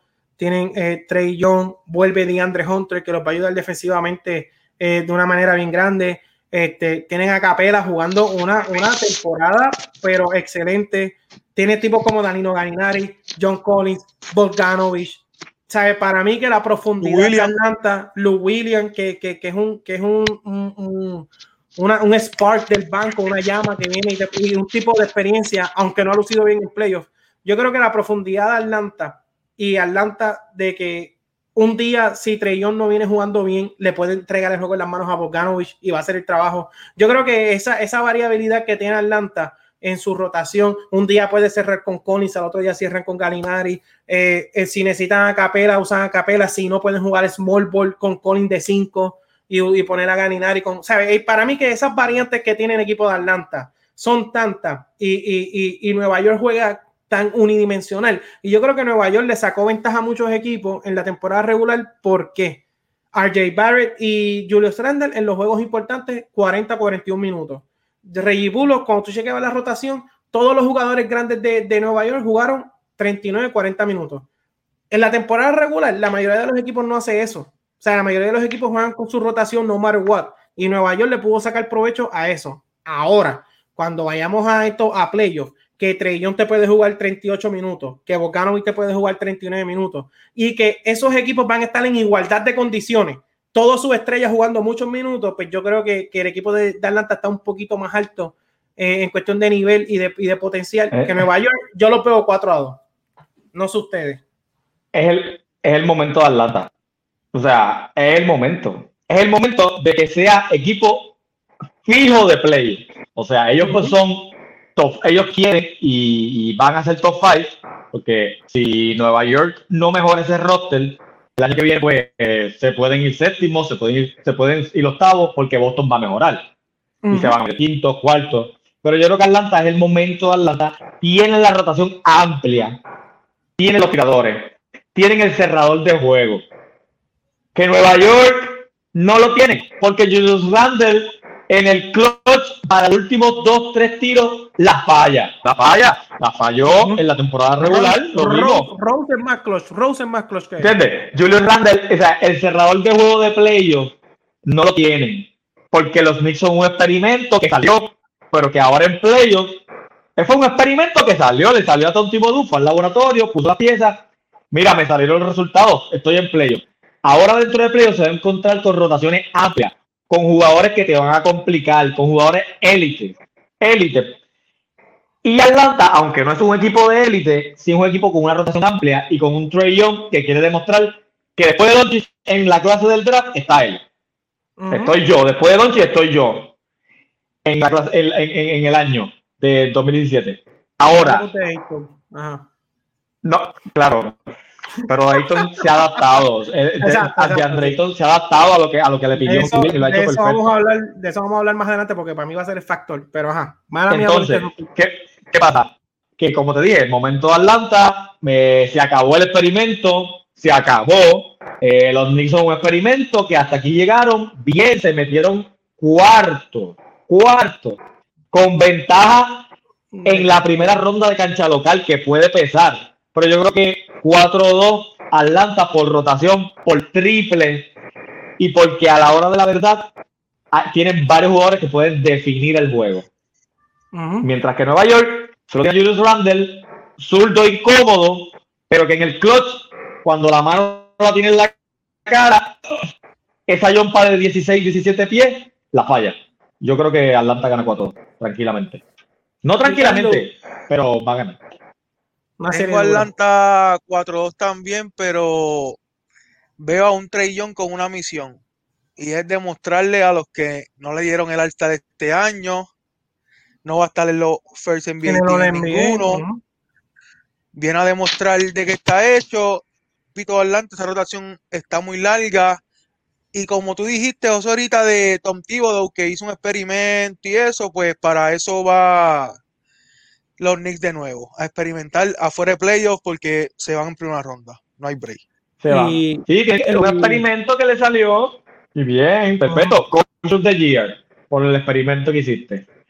No, y, uno de los problemas que, que, va a tener la Atlanta en playoffs es cuando traten de buscar a Trey Young en defensa, porque no es su fuerte. Pero no creo que el equipo de Nueva York sea el equipo correcto para abusar de Trey ¿Me entiendes? No es como. No, porque el free no puede abusar, no puede abusar de él. No es, como que, no es como que tú le pones a, a Hunter a guardar a Kyrie, Kyrie busca a Trey para dominar. O sea, Nueva York no tiene ese jugador que pueda abusar de Trey en defensa. So, yo creo que Trey en esta primera ronda va a sobrevivir eso. No, no creo que sea un hueco en defensa tan grande como lo puede ser en segunda ronda con Filadelfia, que son otros 20 pesos. Pero, este, pues entonces todos tenemos a Atlanta ganando, o sea, estamos iguales hasta ahora, vamos a ver si más adelante eh, eh, no coincidimos en algo, bueno, en la última yo sé que no vamos a estar de acuerdo, vamos para el oeste, así que todos tenemos ganando a Filadelfia y a Brooklyn cómodamente, y tenemos a Milwaukee y Atlanta ganando en serie un poquito pareja, pero que no llegan a siete juegos. Entonces, en el oeste, empezamos con Utah contra Memphis, eh, le voy a dar un juego de consolación a Memphis, 4 a 1. Este, Ricardo. ¿Qué tú crees? Eh, mi pregunta, ¿Mitchell practicó? ¿Él va a jugar? Se supone, yo creo que ya le está practicando full. se supone que él. Pero acuérdate, ellos han ganado sin Mitchell. No, no, no, no, esto es otra cosa. Está bien que Gobert, que Gobert la mete en el que Gobert, que Gobert defienda a Morán y después defienda a Morán, que vaya allá, que meta el triple, que meta el triple, que lo, que lo saquen de cortina, que lo saquen de cortina y meta el triple. Ok, bien, si Gobert hace eso, perfecto yo le dije a José rápido para que se prendiera. Este, Ricardo, pero creo que creo que hasta ahora ellos cuentan con Mitchell full. Entiendo. ok, si, si Mitchell juega, 4 a 1 Utah. Si Mitchell no juega, se van a 7. Mm. Pero ganan, pero ganan como quiera. Confío, eh, sí, pero gana como quiera Utah. Ok. Confío en Yamoran. Yo creo que con o sin Mitchell, Memphis no llega a 6 juegos pero no porque Mitchell no haga falta, porque José rápido se enfogona, sino porque creo que Memphis es un rival que puede puede poner a Utah un poquito a trabajar, pero no creo que no creo que tengan el, powerhouse para ganar la Utah. Quiero ver a Gobert con Valenciunas. Bueno, lo vas a ver. Bueno, eh, eh, Mitchell, va a jugar, ¿verdad? Estamos partiendo de que Donovan va a jugar. Ah, ¿verdad? Pues 4-0. Aquí hay mucho que buscar. Aquí hay mucho que buscar. Memphis, Memphis, por desgracia para ellos, tienen todavía que ser un equipo que anote el triple consistentemente, pero consistentemente dentro de los playoffs. No como Morant ayer, que le, le, le, le, le, le, le, dejaban le dejaban el espacio abierto para que no atacara la pintura y él tiraba el triple. Eso no va a pasar con Utah. O sea, eso no va a pasar. No te van a dejar tirar triples así. Y además de Morán, si hay otro, uno que otro jugador que anda el triple. Sin embargo, para tú equiparar ritmo de juego contra Utah, usted tiene que anotar. Tienes que anotar. Si tú no anotas contra Utah, tú no puedes, eh, tú no puedes equiparar, equiparar el ritmo de juego. Y Memphis no va a poder equipararlo, yo creo que en ningún día. Si juega Donovan, 4-0. Si no juega Donovan y a anotar los triples, pues 4-1. Mira, este, y yo creo que algo bien importante de Memphis, la situación de ayer era one game. Yo, yo creo que ya Morán puede tener un juego que otro bueno metiendo el triple, pero no lo ha metido todo el año. Y de la manera que Utah defiende, eh, Morán va, a necesitar anotar el triple consistente para mantenerse. si no va a poder, porque, no va a, la, la pintura. a, la que empieza a fallar los triples, Utah se va a ir under every screen. Se van a ir debajo de todas las cortinas y van a proteger la pintura. Y, y ahí que, entonces, que tú se tiene que surgir otra voz. Que para mí, Dylan Brooks puede una noche, pero el resto de las noches, pues, pues la historia es muy diferente con Utah, especialmente con la presión que ellos te meten a ti con su ofensiva. Sea, que tienen a Mitchell creando, tienen a Bogdanovich, tienen a Ingles, tienen, ese, tienen, ese es el detalle, ese, es, el, ese es el ritmo. Y entra Mike que yo hablo.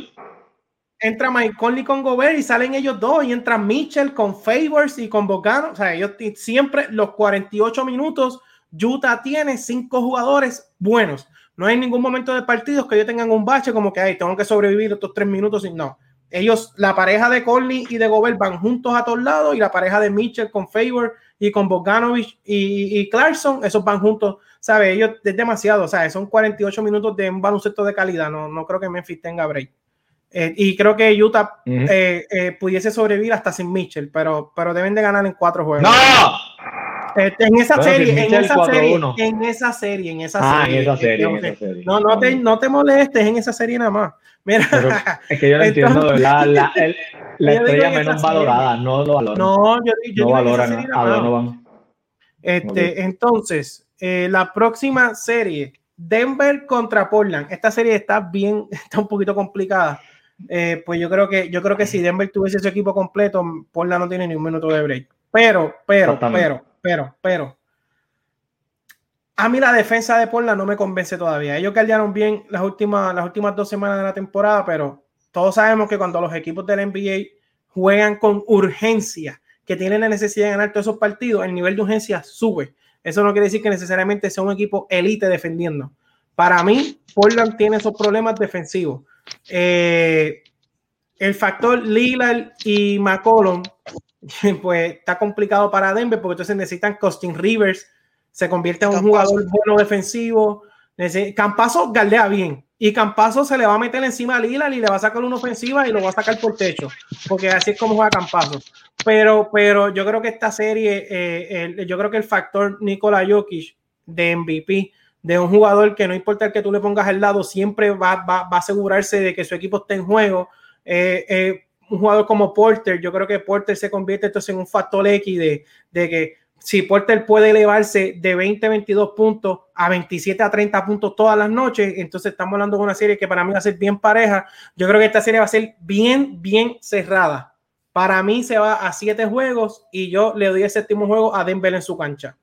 Pero puede irse para cualquier otro lado. No sé, no sé qué opinan ustedes. Cualquiera, da zumba, o sea.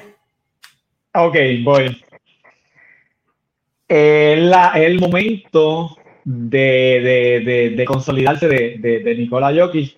Lamentablemente lo va a tener que hacer sin su mejor aliado, que era Jamal Murray. Pero lo va a hacer. Yo creo que lo va a hacer. El sistema, vuelve al sistema. El sistema de Denver es tan incómodo como Jokic lo crea, porque lo creó él, como lo creó, que Portland la va a tener bien complicada, bien complicada. No tienen ventaja de cancha, aunque, aunque casi no hay fanáticos, así que eso pues, es bastante relativo. Con fanáticos muy diferente, pero la incomodidad que te crea, Denver juega de memoria, Portland no juega de memoria. Portland no juega de memoria. Portland depende demasiado de Lillard, pero depende de que la meta, o sea, de que anote. Denver no depende 100% de que Nikola Jokic anote siempre, porque él va a crear. El factor Aaron Gordon en defensa, ahora un cuerpo sólido, un cuerpo duro que puede chocar con McCollum en, su momento o con Lillard en su momento, le hace a Denver estar un poquito más flexible. Yo creo que Denver, por su incomodidad ofensiva y con un campazo, como dijo César, un campazo que va a tratar, va a tratar por todos los medios, se va, va, se va posiblemente se vaya a conseguir falta, pero va a tratar de que Lillard se le ve incómodo y que Lillard no haga esos triples de tanta distancia porque Campazo va a estar encima de él. No lo va a parar jamás, va, va, a meter 30 como quiera Lillard. Pero incomodidad es de que dude. La duda, la duda del baloncesto es mortal. Yo tengo un defensor que yo sé que me está chocando. Yo dudo, yo dudo.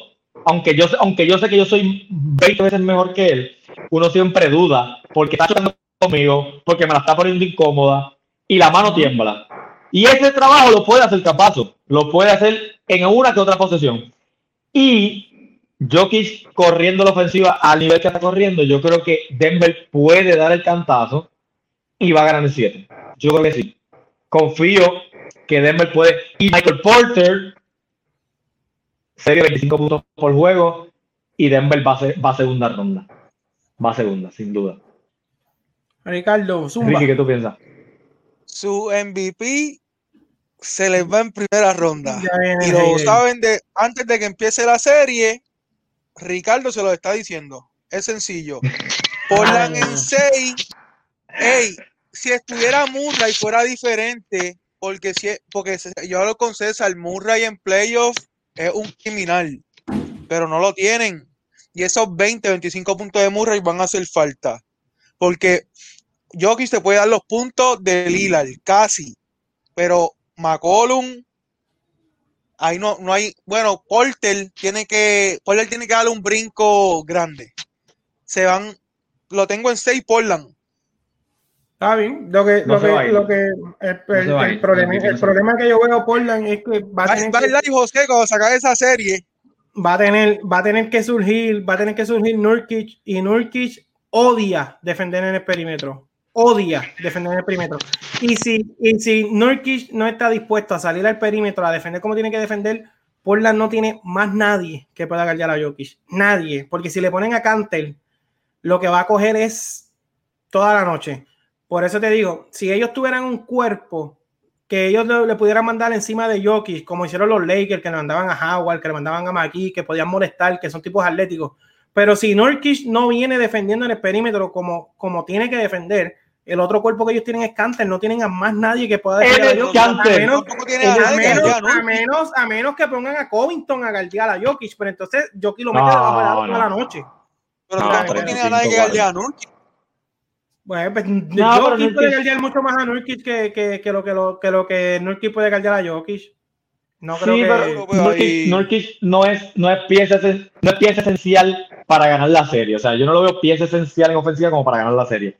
Que Portland gane, puede ser porque Lillard es muy bueno, es muy bueno. Y se inventa en el clutch, no, se la inventa.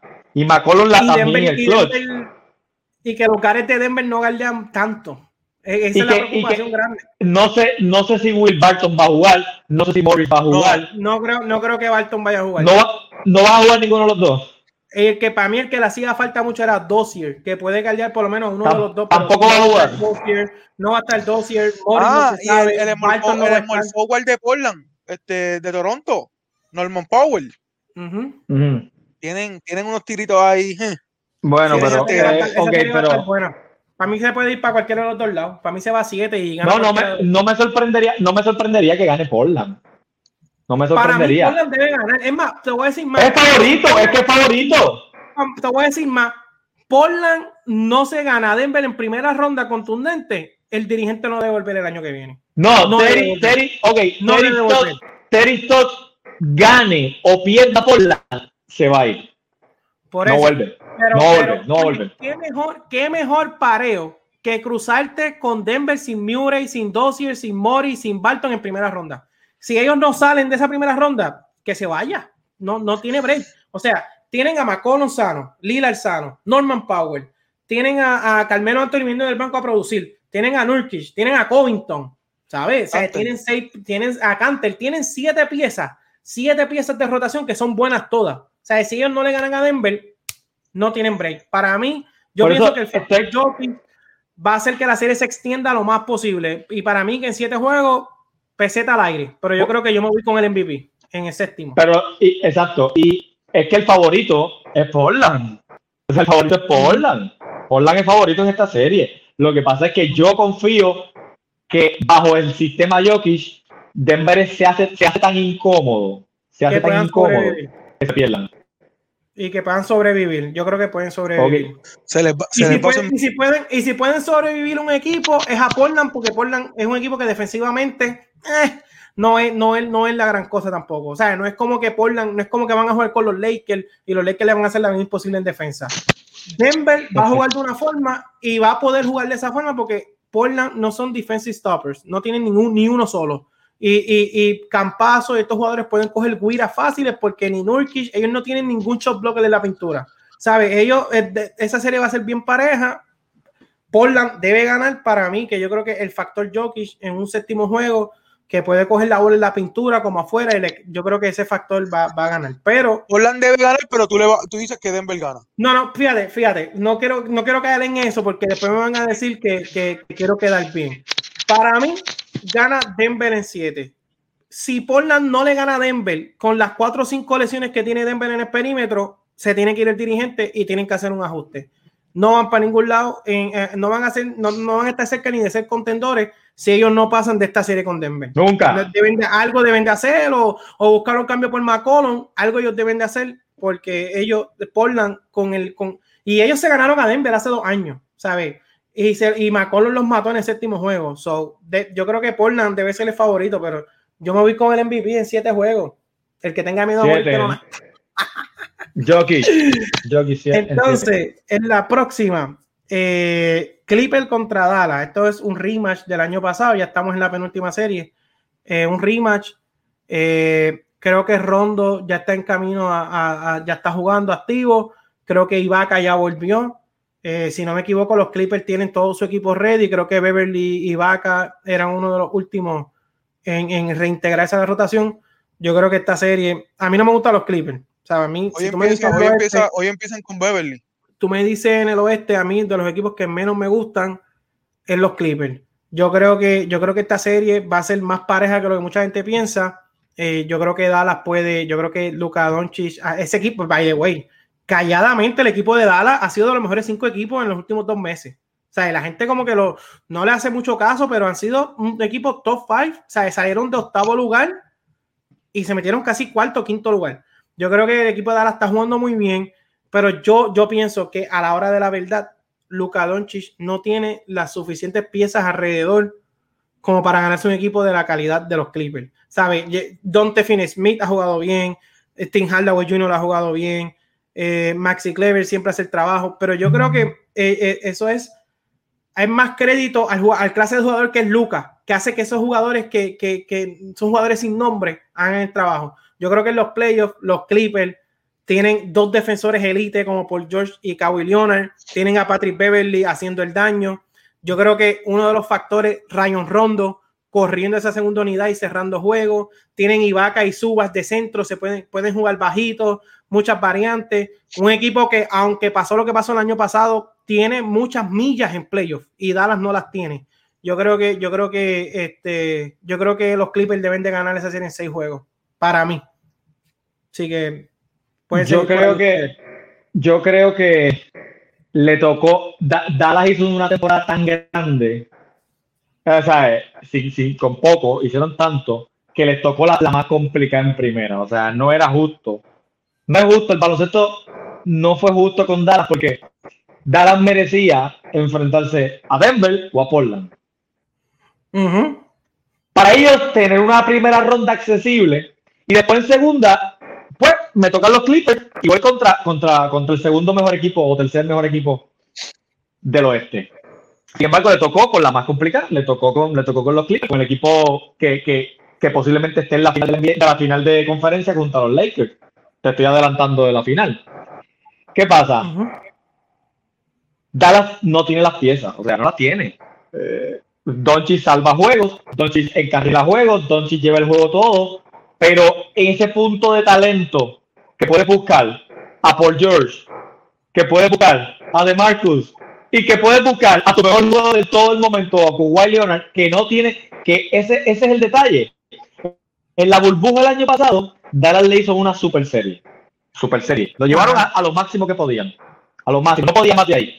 Sin embargo, este año volvemos a lo mismo. No tienen ese alero potente, fuerte, que pueda chocar con Leonard en defensa.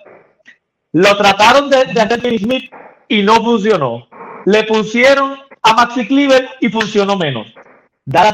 A Dallas se le van los juegos porque cuando Kawhi Leonard decide jugar, no hay manera de detenerlo. No hay nadie en Dallas que le pueda poner el cuerpo. Ese alero de fuerza que podía haber sido fácilmente Aaron Gordon si hubiese caído en Dallas, alguien así que ponga el pecho, que te tenga para contener a Leonard, no lo tienen.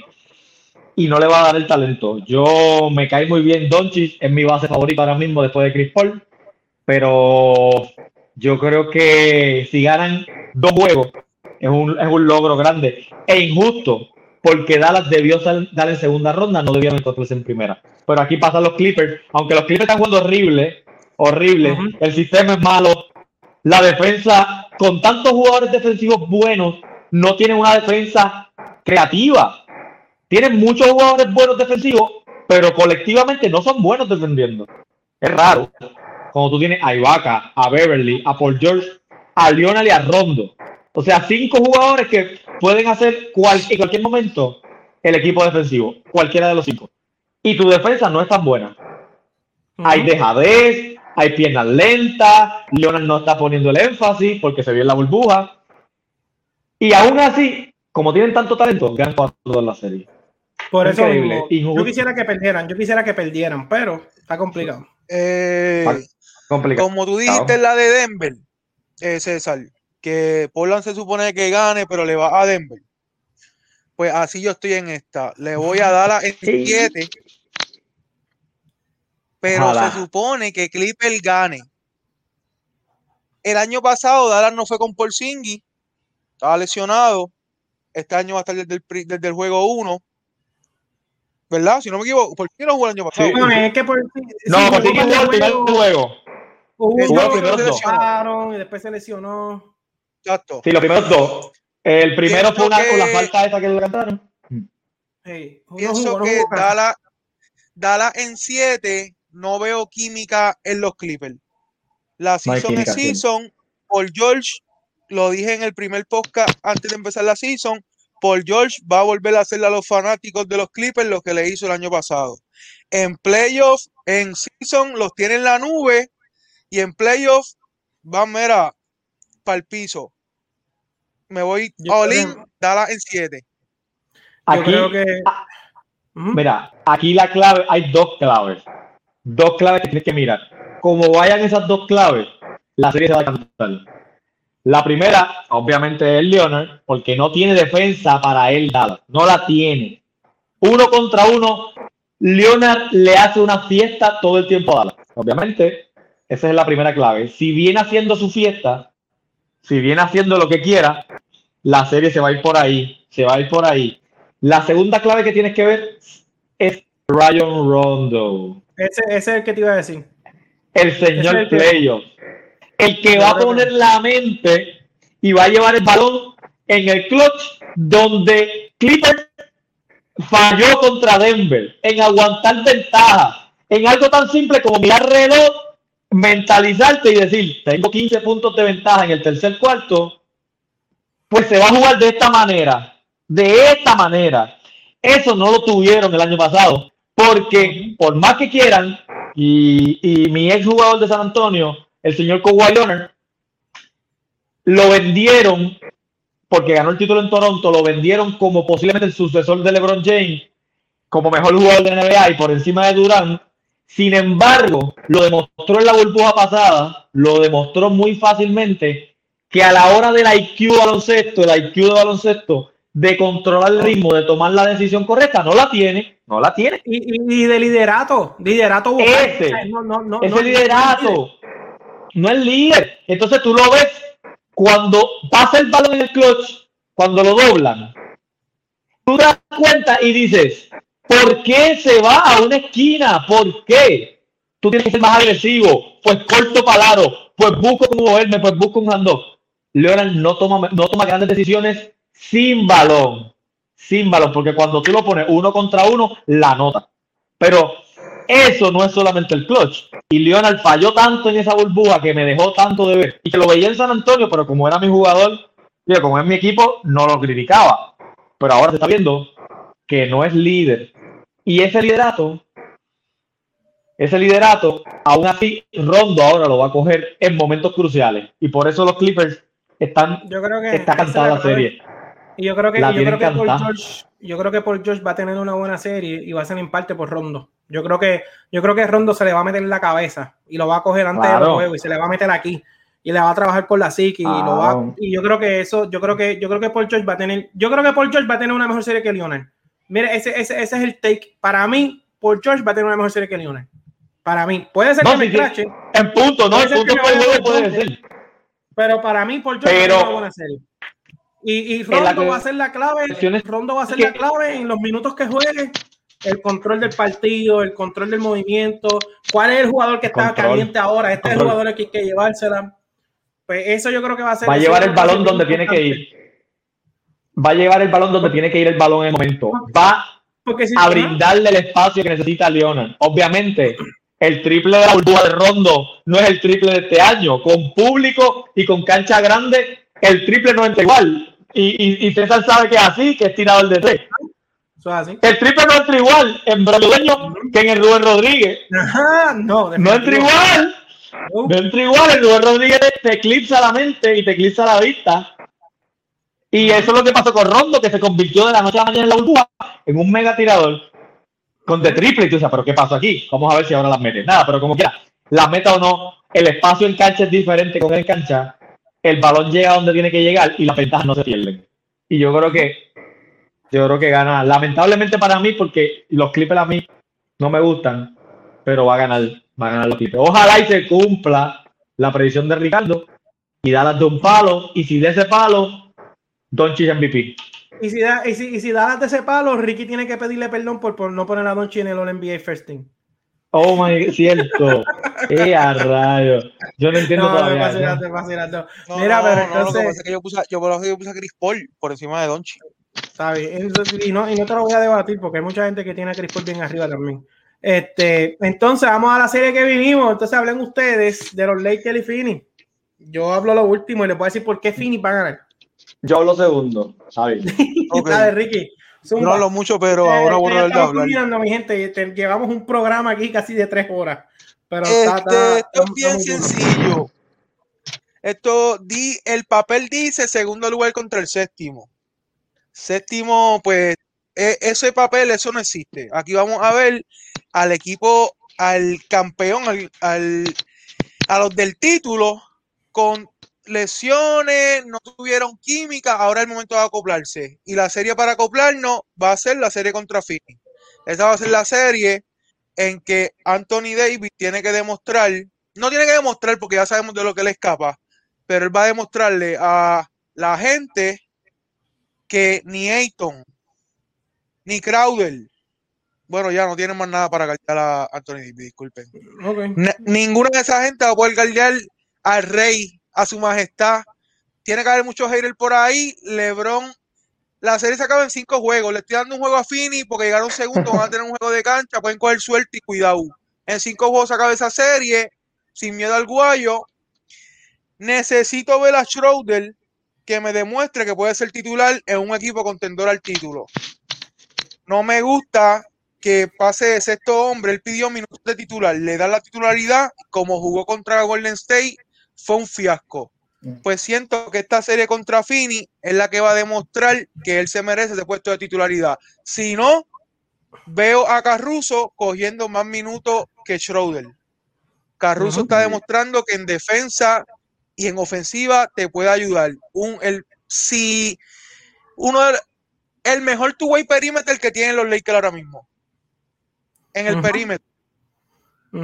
La ventaja que tiene Caruso, es que Caruso no, no, él no necesita la bola, lo que le necesita Schroeder. Entonces es como que él no le quita a los demás. Es como que él encaja perfecto ahí en lo que hacen los Lakers y hace su trabajo bien. Schroeder exige toque, exige tiro, y entonces como que cambia la cosa un poco. Pero ya, solo un paréntesis, Ricky, sigue por ahí para abajo. Respeto a los son para el segundo lugar. como dijo José con, con Dallas, que le tocó con Clipper, pues ver, lamentable que llega el segundo para que te enfrente a Lakers. Fue, fue, su temporada fue muy buena, más de 50 victorias, bla, bla, bla. Pero en cinco jueguitos, esto es algo rápido, a capítulo este Fini. Y los Lakers vamos para segunda ronda. Más no tengo que decir. King James, el rey. Ok, este, José. Eh, mira, injusto ver esta serie, injusto. En primera ronda es súper injusto por para Fini y también para los Lakers porque, o sea, no merecían ser séptimo y Phoenix mereció ser segundo y no mereció tener que verse a los Lakers en primera, al equipo campeón, al equipo favorito. O sea, es, es de mérito, ¿eh? es la locura, es como decir, ¿por qué? Si yo soy equipo de segunda ronda o de final de conferencia, ¿por qué yo puedo, yo puedo debatir contra los Lakers en una final de conferencia? ¿Por qué me tocan en primera? Pero nada. Porque nos conviene, nos conviene en primera. No, pero, no, más que bueno, porque los, claro, no, pero yo digo, claro, porque no tienen ritmo de juego, te lo entiendo, es cierto. No tienen ritmo de juego y por eso te conviene más ahora que después. Eso, eh, yo sé que lo dices por eso. si es que los vamos a ver en algún momento, yo prefiero verlos ahora. Ok, pero es injusto, ¿sabes por qué? Porque no va a ganarla. Bueno. Y quedarse en primera ronda para un equipazo de cincuenta y pico de victoria es duro. Por eso te digo, ¿por qué no la va a ganar? Estos Lakers no están en, no están en ritmo. Posiblemente mañana, cuando empiece la serie, pierdan el primero. Eso es cierto. Pero los ajustes se van a ir dando. ¿Qué sucede? ¿Qué sucede? El equipo de los Lakers, pieza por pieza, es el mejor del NBA. Eso, yo creo que el único equipo que lo debate es, Brooklyn en talento, en talento. En talento, puede ser más, más, más talentoso Brooklyn, por todas las estrellas. Sin embargo, el mejor equipo conformado es los Lakers. Phoenix no tiene respuesta para cada una de las cosas. Este equipo, de, este equipo de los Lakers se va a ir jugando bajito, puede jugar, puede jugar tanto con Jarel como con Davis en el clutch, como con Morris de 4 o como con LeBron de 4, de 3 Wenley, de 2 Caruso y de 1 Schroeder, o Kuzma de 4. Mucha variante, César, mucha variante, demasiado. Es el equipo campeón. Es LeBron James, el señor playoff, el señor que te controla los ritmos, el que nunca se pierde en una serie. La única serie que LeBron se ha perdido en su vida, que yo entiendo que la vi rara, fue la final 2011 contra Dallas. Luego de eso, LeBron no falla. Pierde porque es peor equipo o porque hay equipos más talentosos, pero no pierde por conciencia de juego. Phoenix está en un proceso de madurar. Devin Booker igual, Tripor igual, no le basta. No le basta, César, no le basta. El equipo de Phoenix, defensivamente, defensivamente, fuera de Bridges y tal vez que Paul, ¿qué tienen en esa pintura? Y de Crowder y de Craig. Sí, a Crowder, lo vimos, a Crowder, lo vimos, a Crowder lo vimos en, la burbuja de la final. Él estuvo en la final. Él estuvo en la final de Miami. Y vio a LeBron. No está al 100. Es el único de mérito. Es el único de mérito. No estar al 100. Es el único. Pero con todo y con eso, el juego del play-in, el juego del play-in fue lo mejor que le pasaron a los Lakers. Cogieron confianza, cogieron ritmo, se encontraron en cancha y dijeron, ahora estamos. Este es el equipo de los Lakers, el favorito mucha variante, mucha defensa, pueden switchar. El rey no falla, este César, no falla. Al, al 85% de sus capacidades, el rey no falla. Esa es la verdad. LeBron James no falla. Tiene un equipo que le falta sufrir y le falta madurar. Que en par de años la cosa va a ser diferente. Que en par de años vendrá un Devin Booker mejor y Chris Paul en las postrimerías de su carrera también va a mejorar al equipo, pero le falta madurar y le falta sufrir. Este no es el año, César. Le tocó la difícil. Lebron está invicto en primera ronda. Ay, no va a perder, César, no va a perder. Ya, ya, ya, mira. el comentario de Edgar dice: digan que gana Phoenix o Cesarín tumba la transmisión. Este, y tan pronto dijo eso, se le fue la señal a José, pero no fui yo. No es mi culpa. Yo les puedo decir a ustedes por qué Phoenix va a ganar. Vamos, aunque se rían, aunque se burlen, los voy a convencer. Comenzamos primero. Estamos serios, ¿verdad? Phoenix, uno, Phoenix, uno de los Es serio la cosa, joder. uno de los tres, de uno de los dos, tres equipos en toda la liga que está top 6 en defensa, top 6 en ofensiva. Los Lakers tienen la mejor defensa de la liga. La ofensiva número 22 de la liga. Es el Dato, equipo dato, espérate un momento, rápido, rápido. Dato. Dato, eso es un dato injusto. Y es Ah, un dato entonces- manipulado. Pero, ¿y el de Dato manipulado. Pero el de la defensa entonces no es Dato- justo.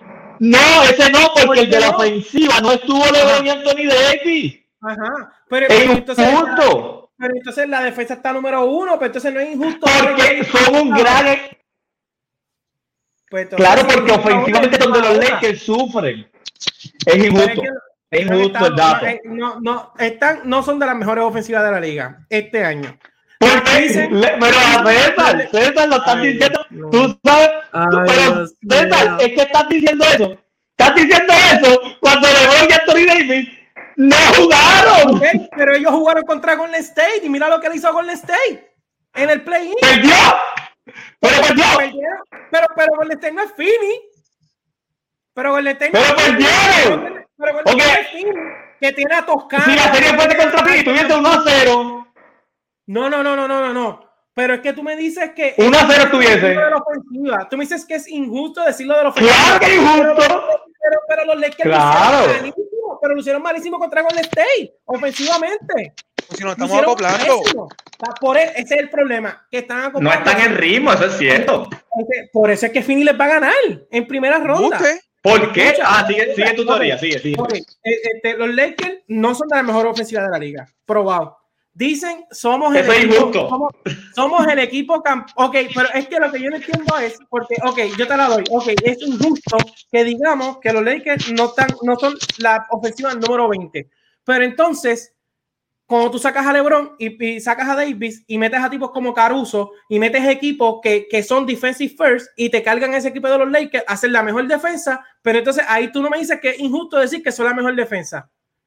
No, porque con LeBron y con Davis no empeora la defensa.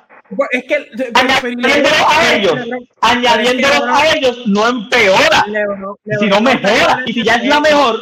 No está, en de- no está igual en defensa, Pero- LeBron, este último mes. No está igual. Pero dime, pero Ricky, Ricky, Ricky, Ricky, contéstame tú la pregunta.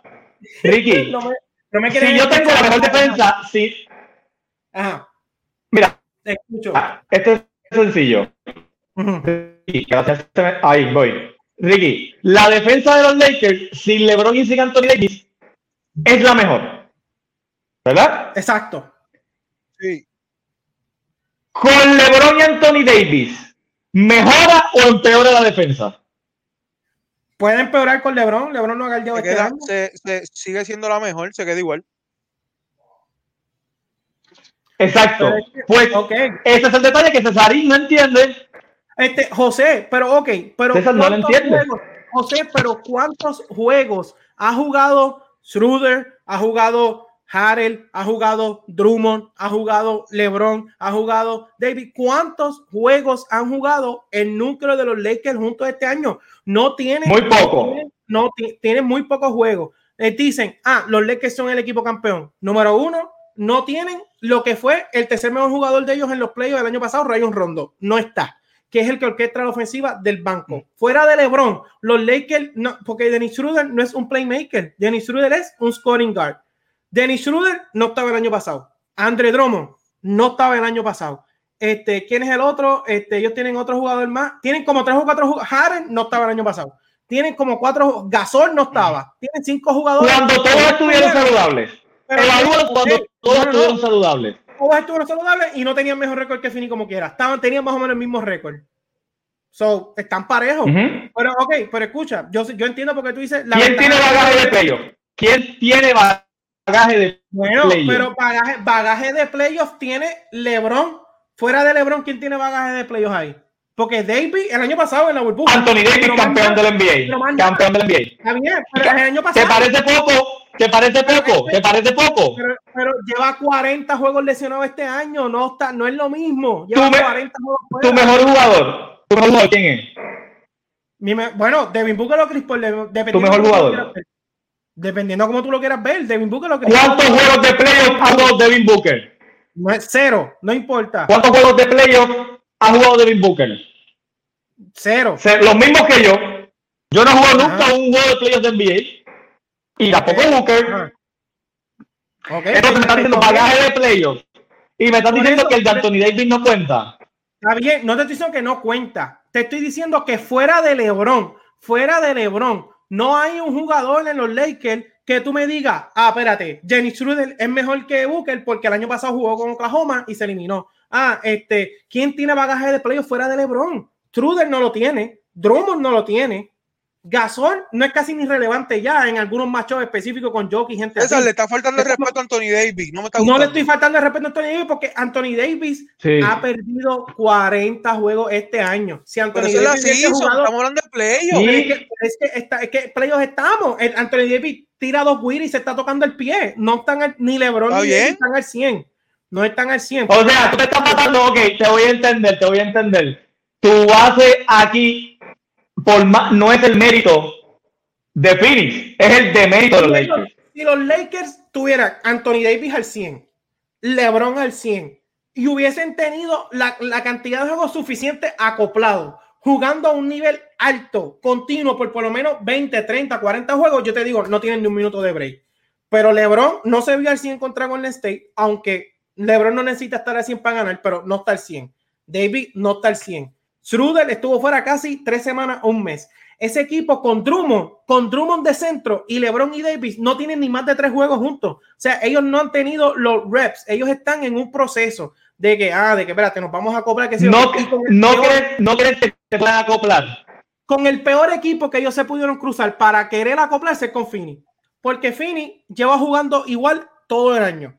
Defensa top 5, top 6. Y Fini, la ofensiva de Phoenix es la número 20 en pace, pero está número 5 en efectividad. O sea que Phoenix está jugando playoff basketball desde que empezó la temporada, jugando un juego lento, media cancha, pick and roll. Lleva todo el año haciendo lo que todos los equipos van a ajustar ahora. Tienen la pintura, tienen la pintura para parear. Bueno, es que la mayoría del juego de Devin Booker es en la pintura. Ofensivamente. No, no, no. Defensivamente, defensivamente, ese va a ser el problema de Phoenix. Cómo parear con Anthony Davis. Y yo creo que DeAndre Ayton puede hacer un buen trabajo. No excelente, no excelente, no lo va a parar, pero puede, hacer un, pero puede hacer un buen trabajo. César, puede interrumpir. me da gracias, José, porque César dice que LeBron no está al 100%, Anthony Davis no está al 100%, y como quiera tiene a Phoenix ganando en 7. Exacto, pero pues, yo digo 7. no, no, no, no, no. Yo, yo, digo en 7, yo digo en 7 porque yo no, le, yo no le quiero faltar el respeto a los campeones. Pero si se van en menos, se van en menos. ¿Sabes? La ofensiva de los Lakers coge unos baches. La ofensiva de los Lakers coge unos baches que si coge uno de esos baches con Fini perdió el juego. O sea, lo perdió. ¿Cuándo tuviste eso? ¿Cuándo fue que tuviste ese bache? Ese bache? En el play-in. En el play-in. En el play-in. No. Pero César, no es cierto. Es que lo que está diciendo César no es cierto. Ok, entonces. Porque cuando. Mira, hago un punto rápido. Un punto. ¿En qué ranking tú pones la ofensiva de los Lakers? ¿No pones primero también la mejor ofensiva? No, no, es eso, pero déjame, déjame decir mi teoría. Déjame decir mi teoría. Tú te estás basando, tú te estás basando en 40 partidos. Bueno, cuando no, no, vamos a decirlo desde que, desde que LeBron se lesionó. LeBron se perdió cuántos juegos? 20, 21. Como 30. Tú te estás, Ok, tú te estás pasando un promedio, 25 juegos. Tú te estás basando en los últimos 25 juegos de los Lakers. Porque lo que tú estás diciendo no es cierto. Porque los Lakers no son la 22 en ofensiva en la NBA. Y los Lakers no tienen lagunas. Lo tienen, los Lakers no tienen lagunas ofensivas. Ok, pero cuando están todos juntos. Ok, pero cuando eh, si tengo los de los 8 del oeste, de los 8 del oeste, de los ocho del oeste, la mejor ofensiva hoy la tiene Utah. Hoy la tiene Utah. Para mí. Esto es sin mirar números. Esto es por lo que yo he visto de ellos. La mejor la tiene Utah. La segunda la tiene Denver. La tercera la tiene Phoenix. Y la cuarta la tienen los Lakers. Estas son las mejores cuatro ofensivas.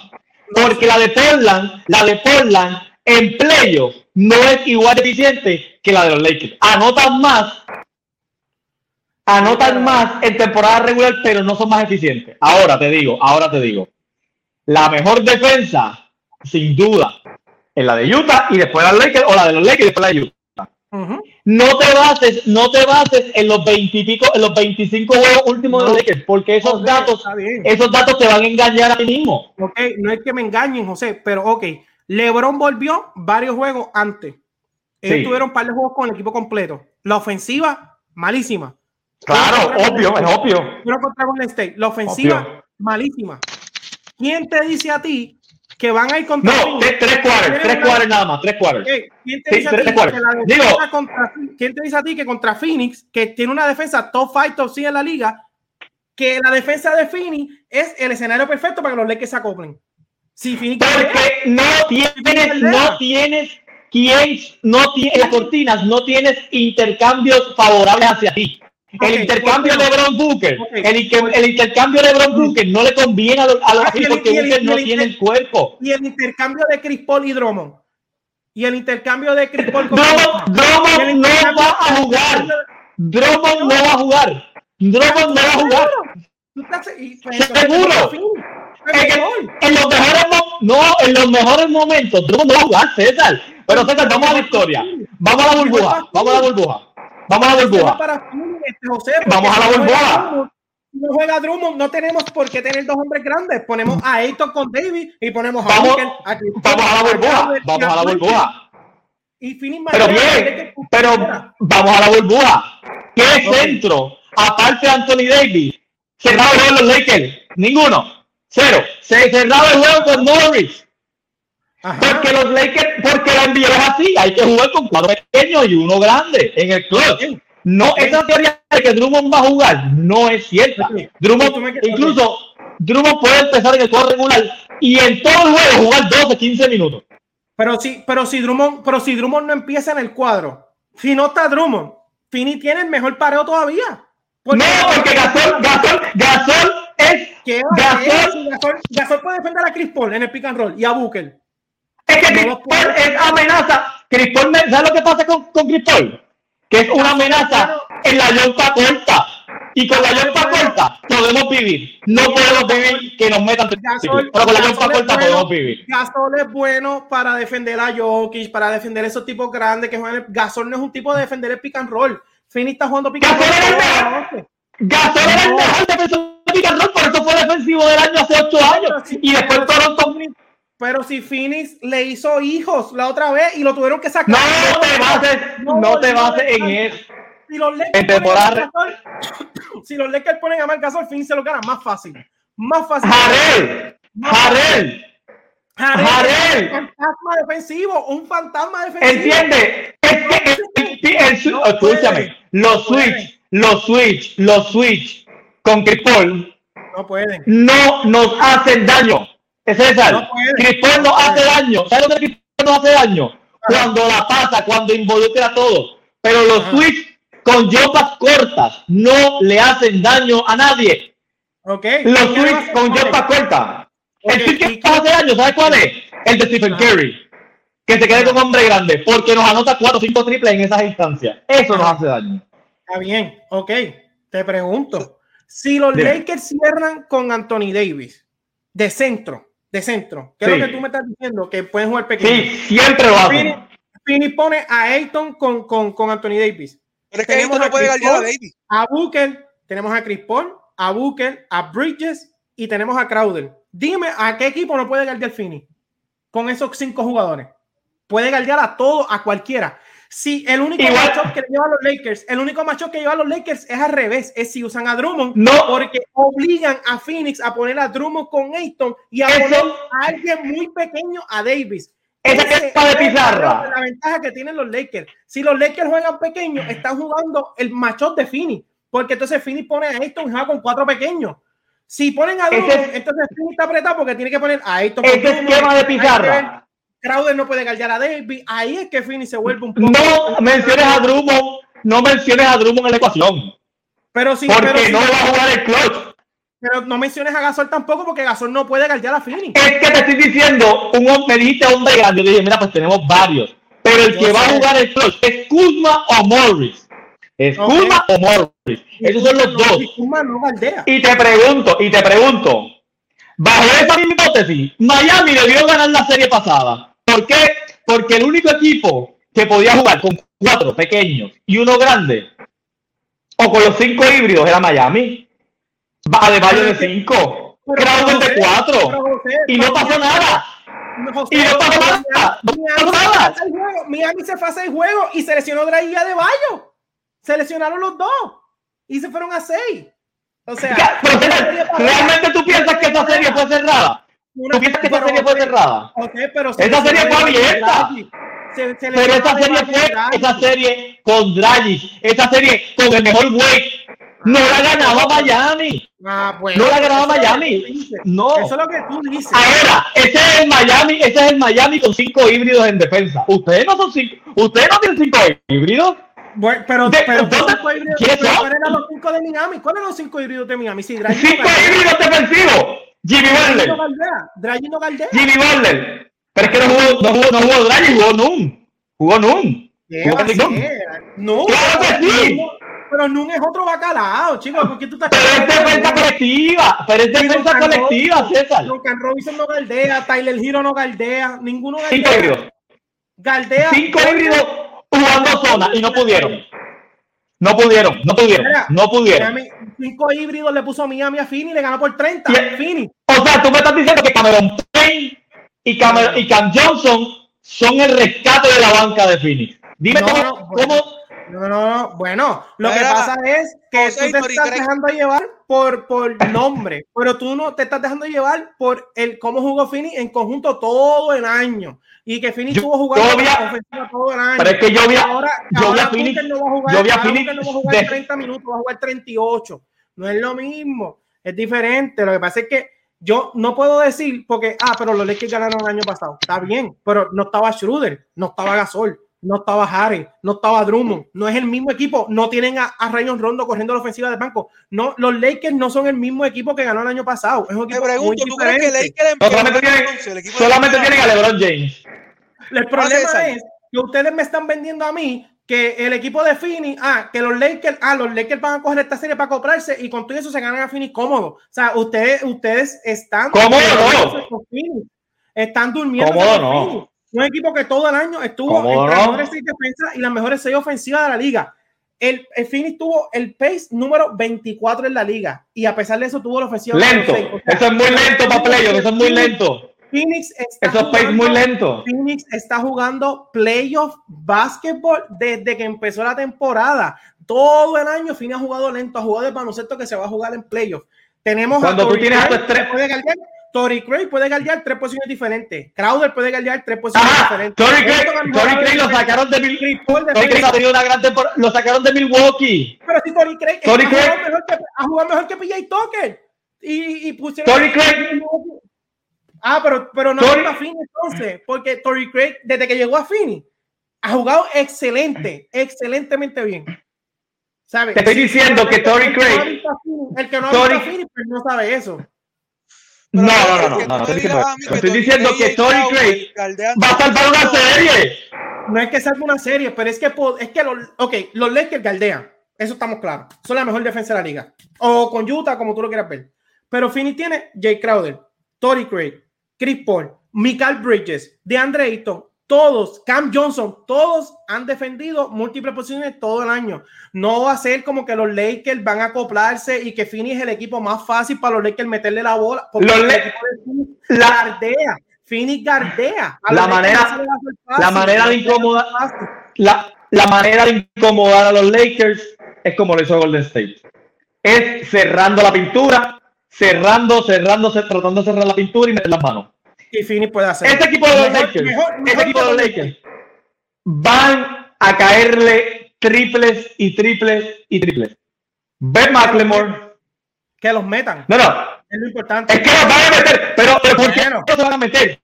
Bueno, que las metan, porque es que todavía no me han demostrado que las han metido en, en- en todo el año. Ese núcleo, ese núcleo de ocho jugadores que va a jugar los minutos grandes de los Lakers, todo, en toda esta temporada no me han demostrado que son un equipo, Acho, te vamos a saltar de 10 trips. No lo han demostrado, José. Por eso es que te digo. No, Caruso tira mejor. Caruso, Caruso tira mejor que el año pasado. Escucha, ustedes se están dejando Horton llevar Tucker, por, por- ustedes se están dejando llevar porque esto es lo que va a pasar, pero no lo hemos visto este año, no lo hemos visto. Ustedes están Pero volvemos a lo mismo. Los primeros- la ofensiva no es la número 20, ¿sabe? La ofensiva de los Lakers no, no, no, ¿sabe? El equipo de Phoenix no es una serie para que los Lakers se acoplen, porque Phoenix No es fácil la serie. No es fácil la serie. No es fácil. Y aunque, y Tú aunque los Lakers terminen ganando, la serie no va a ser fácil como todo el mundo Por la está eso, viendo, estoy de acuerdo. Están descartando a Phoenix y ganan los Lakers y no hay manera de que Phoenix Van gane. a- yo no le veo, yo no le veo, yo no le veo posibilidades a Phoenix de ganar esta serie. Te lo digo de verdad. Yo, yo no le veo posibilidades. Yo no las veo. Yo creo- mí, el equipo de Phoenix es un equipo mucho más balanceado José. José, él tampoco le ve posibilidades, pero es fanático de Fit, tiene que ir a él. No, no, ¿Qué no, no, no, no. Yo le estoy, yo le estoy hablando las cosas como son. ¿Cómo tú vas a parar a un a LeBron James? Dime, ¿cómo? ¿Cómo se va a parar a LeBron James? Cuéntame. Ah, cuéntame no, cómo se para. es que a LeBron James, ok, tú, tú, tú piensas que Phoenix necesita parar a LeBron para poder ganar. ¡Claro, César! LeBron, LeBron César, tú tienes que... puede meter 25, 30 por juego y Phoenix ganar como quiera. Claro. ¡No! Porque el pararlo no es pararlo, pararlo, déjame- déjame aclararte la pregunta, déjame- Casi pierden el juego. déjame aclararte la pregunta, porque yo creo que está mal formulada. Porque te- entendiste como que es pararlo que no anote, Phoenix puede. Pero no es esa la pregunta.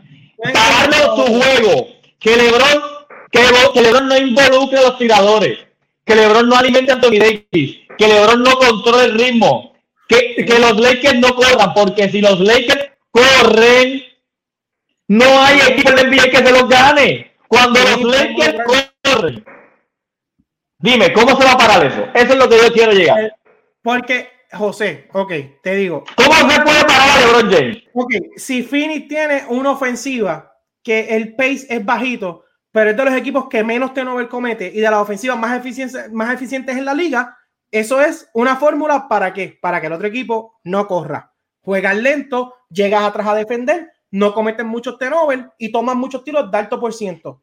Si Phoenix hace lo que ha hecho todo el año, deben de controlar el break de los Lakers. Si no lo hacen, pues se van a ir a correr y nos van a matar. Pero yo estoy contando con que el equipo de Phoenix es un equipo que lo ha hecho desde el día uno. No, estoy hablando de LeBron. ¿Cómo parar James. la creación de LeBron James? Phoenix, a Phoenix le No se conviene. puede, José. Nadie lo ha hecho este puede. momento. a Phoenix le conviene que ellos se paren, pongan a Crowder, pongan a Craig, pongan a Bridges, el que sea, contengan a LeBron y que envuelva a los demás. Que me mate Caruso, que me mate Caldwell Pope, que me maten todos esos chamacos. Yo prefiero que me maten ellos a mí mil veces antes a que me mate LeBron. Es que esos no son los Lakers. Están mencionando un escenario que no existe. Claro, que Ese sí, escenario no. No, el equipo de los Lakers. la película, tú estás viviendo la película como que los Lakers repitieron el mismo equipo el año pasado y que va a ser lo mismo. No es lo mismo. mejoraron. No, Lo mejoraron. bueno, en el papel. Ese equipo en es- el papel. Porque, porque Ese equipo es yo- mejor, ese equipo es mejor. En el papel, porque yo me atrevo a apostar ahora mismo que tú le preguntas a LeBron a quién tú prefieres cerrando un juego, a Rondo o a Schroeder, y te va a decir Rondo, aunque Schroeder es mejor. A Rondo, pero el único, es el único. Pero tengo, pero tengo muchas piezas. ¿Quién, puede, quién, quién hacía mejor trabajo en los Lakers? ¿Andre Drummond o Dwight Howard y Magui? Todo el mundo sabe que Howard hacía mejor trabajo que Drummond, porque Drummond es un Sí, pero son cosas específicas. Son cosas- Pero por eso, por eso lo que te quiero decir es que en el papel, Drummond mejora a los Lakers y Schroeder mejora a los Lakers. Eso es en el papel. Eso es lo que tú le pones al papel. Pero Rondo y Howard hicieron mejor trabajo que ellos. No están. Sí, pero háblame de Jarel, que en ofensiva Jarel- es muy complicado. Es muy El motivador. trabajo de Howard pero fue la serie de Denver. El trabajo de. Howard y Magui fue la serie de Denver porque después ellos comieron banco en las demás series. Por eso, pero, pero como quiera. Pero entonces, si Drummond va a comer banca, pues ellos, ¿quién va a ser su quinto jugador? Va a ser Caruso. No me has dicho, no me has dicho, Ya yo te dije. equipo pequeño, César. Equipo pequeño, más complicado para ti. A los Lakers no le conviene, si los Lakers juegan pequeño con Phoenix, tan peor, peor. A Phoenix le conviene jugar pequeño con los Lakers porque solamente Ayton se preocupa de David y los otros cuatro Monty Williams los rota. olvídate de Drummond, Drummond no va a jugar. pues, pues, mejor para Phoenix. Porque si no, pero Drummond, no, no, no, esa gente no tiene cuerpo para irse cuerpo a cuerpo con Lakers. Es cierto. Cam Johnson. Cam Johnson. Cam Johnson. Cameron Payne. Cameron Payne. Digo, Carter. Carter. Que empieza a hacer. El Poingar. El Poingar. El Poingar no, no quieren Facebook eh, culpando a los árbitros porque tú eres no, así. No, vamos a ver. yo, yo, se lo, yo, se lo, estoy diciendo y, y, y, dije más o menos lo que pienso, pues no llegué a decirlo completo porque estuvimos intercambiando muchos pensamientos. No me mencionaste, pero, no me mencionaste, pero, no me mencionaste nunca cómo se va a pagar LeBron James. Ya yo te dije que Phoenix. ¿Cuál es la fórmula? ¿Cuál es la fórmula? Tiene tres, cuatro cuerpos para defender a LeBron. Lo contienen un poco de afuera, obligarlo a convertirse en un John Shooter obligarlo a convertirse en un pasador y que nos mate el resto. ¿Quién, que no nos mate ¿quién ha logrado eso? Dime, no dime qué, qué, qué, precedente tú tienes que eso ha pasado. ¿Qué equipo ha logrado eso? Bueno, este. En la historia. Este equipo, Cero, ninguno. Este ninguno. Ninguno. Bueno, pero. En la última década, ninguno. Ok, pero entonces. Ninguno. Ni Golden State. Ah, pero no ha perdido en la final entonces nunca. No, pierde porque los otros equipos son mejores. Pero este no es el caso. Phoenix es mejor que los Lakers. no es mejor. No es mejor. José, no es mejor equipo. Phoenix, Phoenix puede ganarle a los Lakers. LeBron promediando 25, 26 puntos. Pueden ganar. No necesitan dejar a LeBron en 15 puntos. Necesitan dejar a LeBron. ¿Y Anthony Davis? ¿Qué hacemos con Anthony Davis? Puede, Phoenix, Anthony Davis va a estar con DeAndre Ayton y ese es el factor X de la serie. el mismo que te decepcionó hace una hora. Cuando mencionamos a Ayton, cuando yo mencioné la clase de Luca claro. No, no, no. Tú pusiste la cara como de diablo de André claro, porque no es mejor, porque no es porque fue el pick 1 y no es mejor que Luca ni que Trey. Pues entonces hubo un error ahí. Porque debieron de haber cogido a Luca. Pero DeAndre Ayton ha demostrado ¿Tú confías en que Ayton galdea a Davis? Puede galdearlo puede hacerlo. La gente está equivocada con Pero que es que puede. Si él no puede vivir como puede. Si él está sí enfocado, no, lo hace, puede lo hace. guardiar, puede guardiar a Davis. DeAndre Ayton, si entra enfocado, puede guardiar a Anthony Davis. Si no entra enfocado, ha mejorado. Si, si, si no entra enfocado, ¿cuál es tu plan? ¿Qué qué? Si no entra enfocado, ¿cuál es tu plan? Bueno, pues jugar pequeño, no hay más nada. Pero aquí va a Davis, ¿a quién? Por eso. A Jay Crowder, a Jay Crowder le va a poner a Jay Crowder. Él está pensando en Crowder. Por eso le estoy diciendo que el factor, por eso estoy diciendo que el factor de Phoenix se llama DeAndre Ayton. Ah, pues va así que, tú, que va a ser el factor X de la serie, especialmente. No, no, no, no, no, defensivamente con Davis. En eso, sí, depende, en más nada. Tiene, se mete, ¿sabes lo que pasa? DeAndre Ayton es muy, él ha mejorado mucho pero todavía no capta que no puede dar las faltas que da, que no puede meterse en los problemas que se mete. Y contra los Lakers es muy difícil, este César, confiando en que tu defensa de la pintura va a ser Andre Ayton todo el juego, es muy difícil. Esa es la ¿Quién es el sustituto? ¿Quién es el sustituto? Esa, es la posición de esa es la posición de. ¿Tú, confías, ¿Tú confías en Frank Kaminsky? No. ¿O confías en Cameron Johnson? No, yo no confío en Frank Kaminsky, pero confío en que Phoenix tiene un plan para cuando DeAndre Ayton no esté en cancha. Confío en que tienen un plan.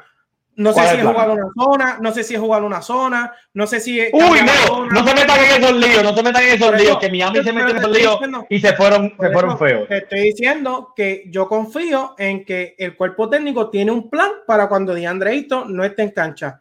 Son dos o tres minutos de jugar este, zona, sea lo que sea. Si cada vez que David entre Volvemos. Cancha, tener, tener a Ayton con él, pero Fini tiene un plan, Fini tiene las piezas necesarias para competir con ellos. La gente los está dando por el lado y eso le conviene a Phoenix.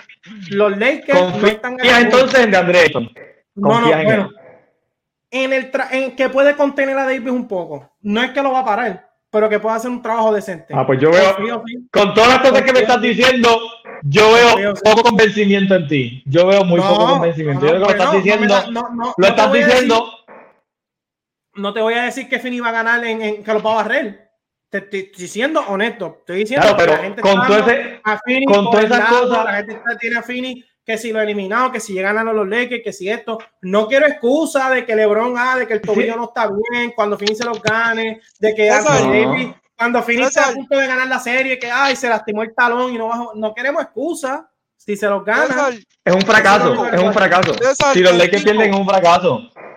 Dime lo que ya me toca es que mi esposa me va a botar de mi casa si, En si- si- cinco. si me tardo más de cinco Lakers minutos. en 5. Está bien, pues muy bien. Y, y José dijo: Eh, Lakers- Lakers en 6. Pues, no, es- pues entonces no es tan fácil. Lakers en 6.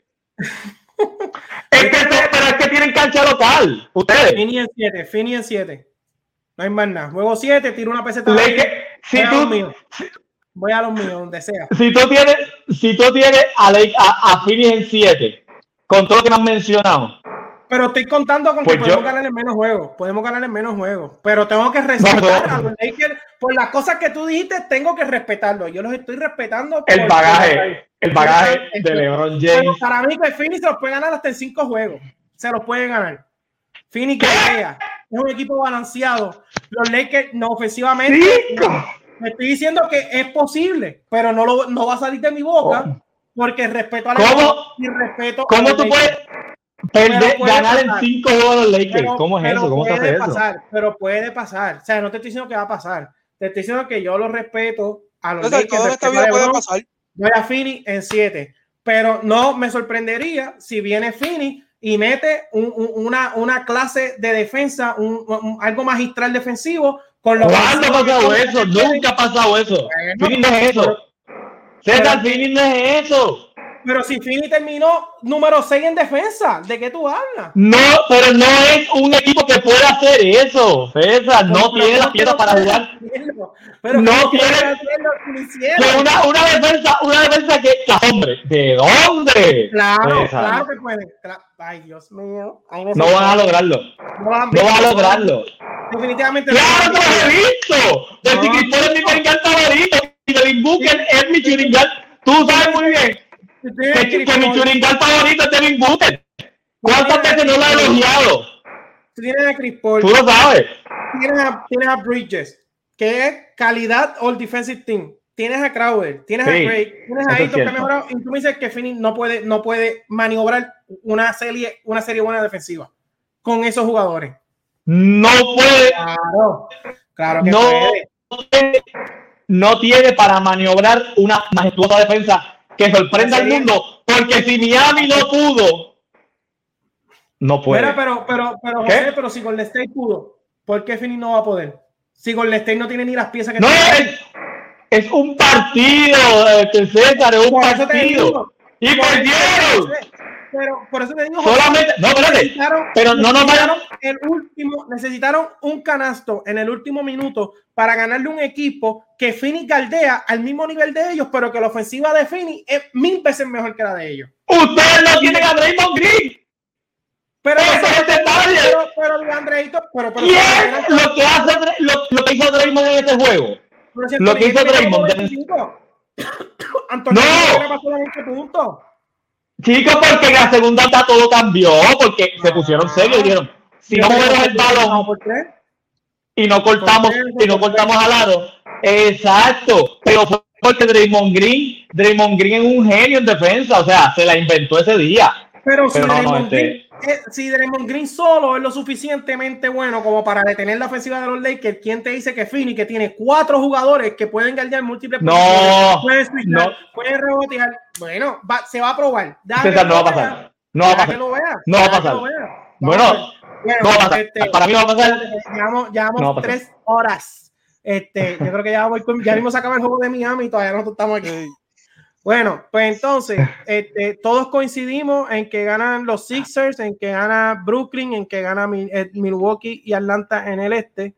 Y coincidimos en que gana Utah, que ganan los Clippers. Diferimos. José y yo pensamos que Denver gana en 7. Ricky piensa que gana Portland. Y ustedes dos pusieron a los Lakers ganando en barrio tres juegos. Ni el cuarto juego va a jugar Fini. Van barrio. Y yo tengo a Fini en 7. Oíste. Vamos arriba, vamos a callarle la boca a todo el mundo que, que no lo han visto jugar, no lo han visto jugar y, y ya lo tienen por ¿Cuándo, como ¿cuándo es el próximo? Como si estuvieran matando la liga desde hace dos meses, se van, se van a dormir de ese lado. ¿Cuándo es el próximo? ¿Cuándo, ¿cuándo próximo? Bueno, cuando esté la serie interesante, cuando esté la serie interesante, hacemos el próximo entonces. Ah, no, le metemos, le metemos. A ver qué va a decir. ¿A qué va a decir? A ver, ah, no. cuando esté 3, cuando esté 3 a 1 si algo puedes tener seguro es que pase lo que pase, yo voy a dar cara. Porque yo llevo 11 años esperando para que Fini entre a play, así que vamos, vamos, estoy loco que empiecen a jugar mañana. bueno, mi gente, ya le metimos tres horas, le metimos un programa de radio full. Chequeamos, cuídense y más adelante vemos cómo nos va en, los pronósticos. Mi gente, muchas gracias. Dale, Lakers back to back. Viene, Fini los va a eliminar en Creo que sí, Lakers back to back, sí. ok, nos vemos.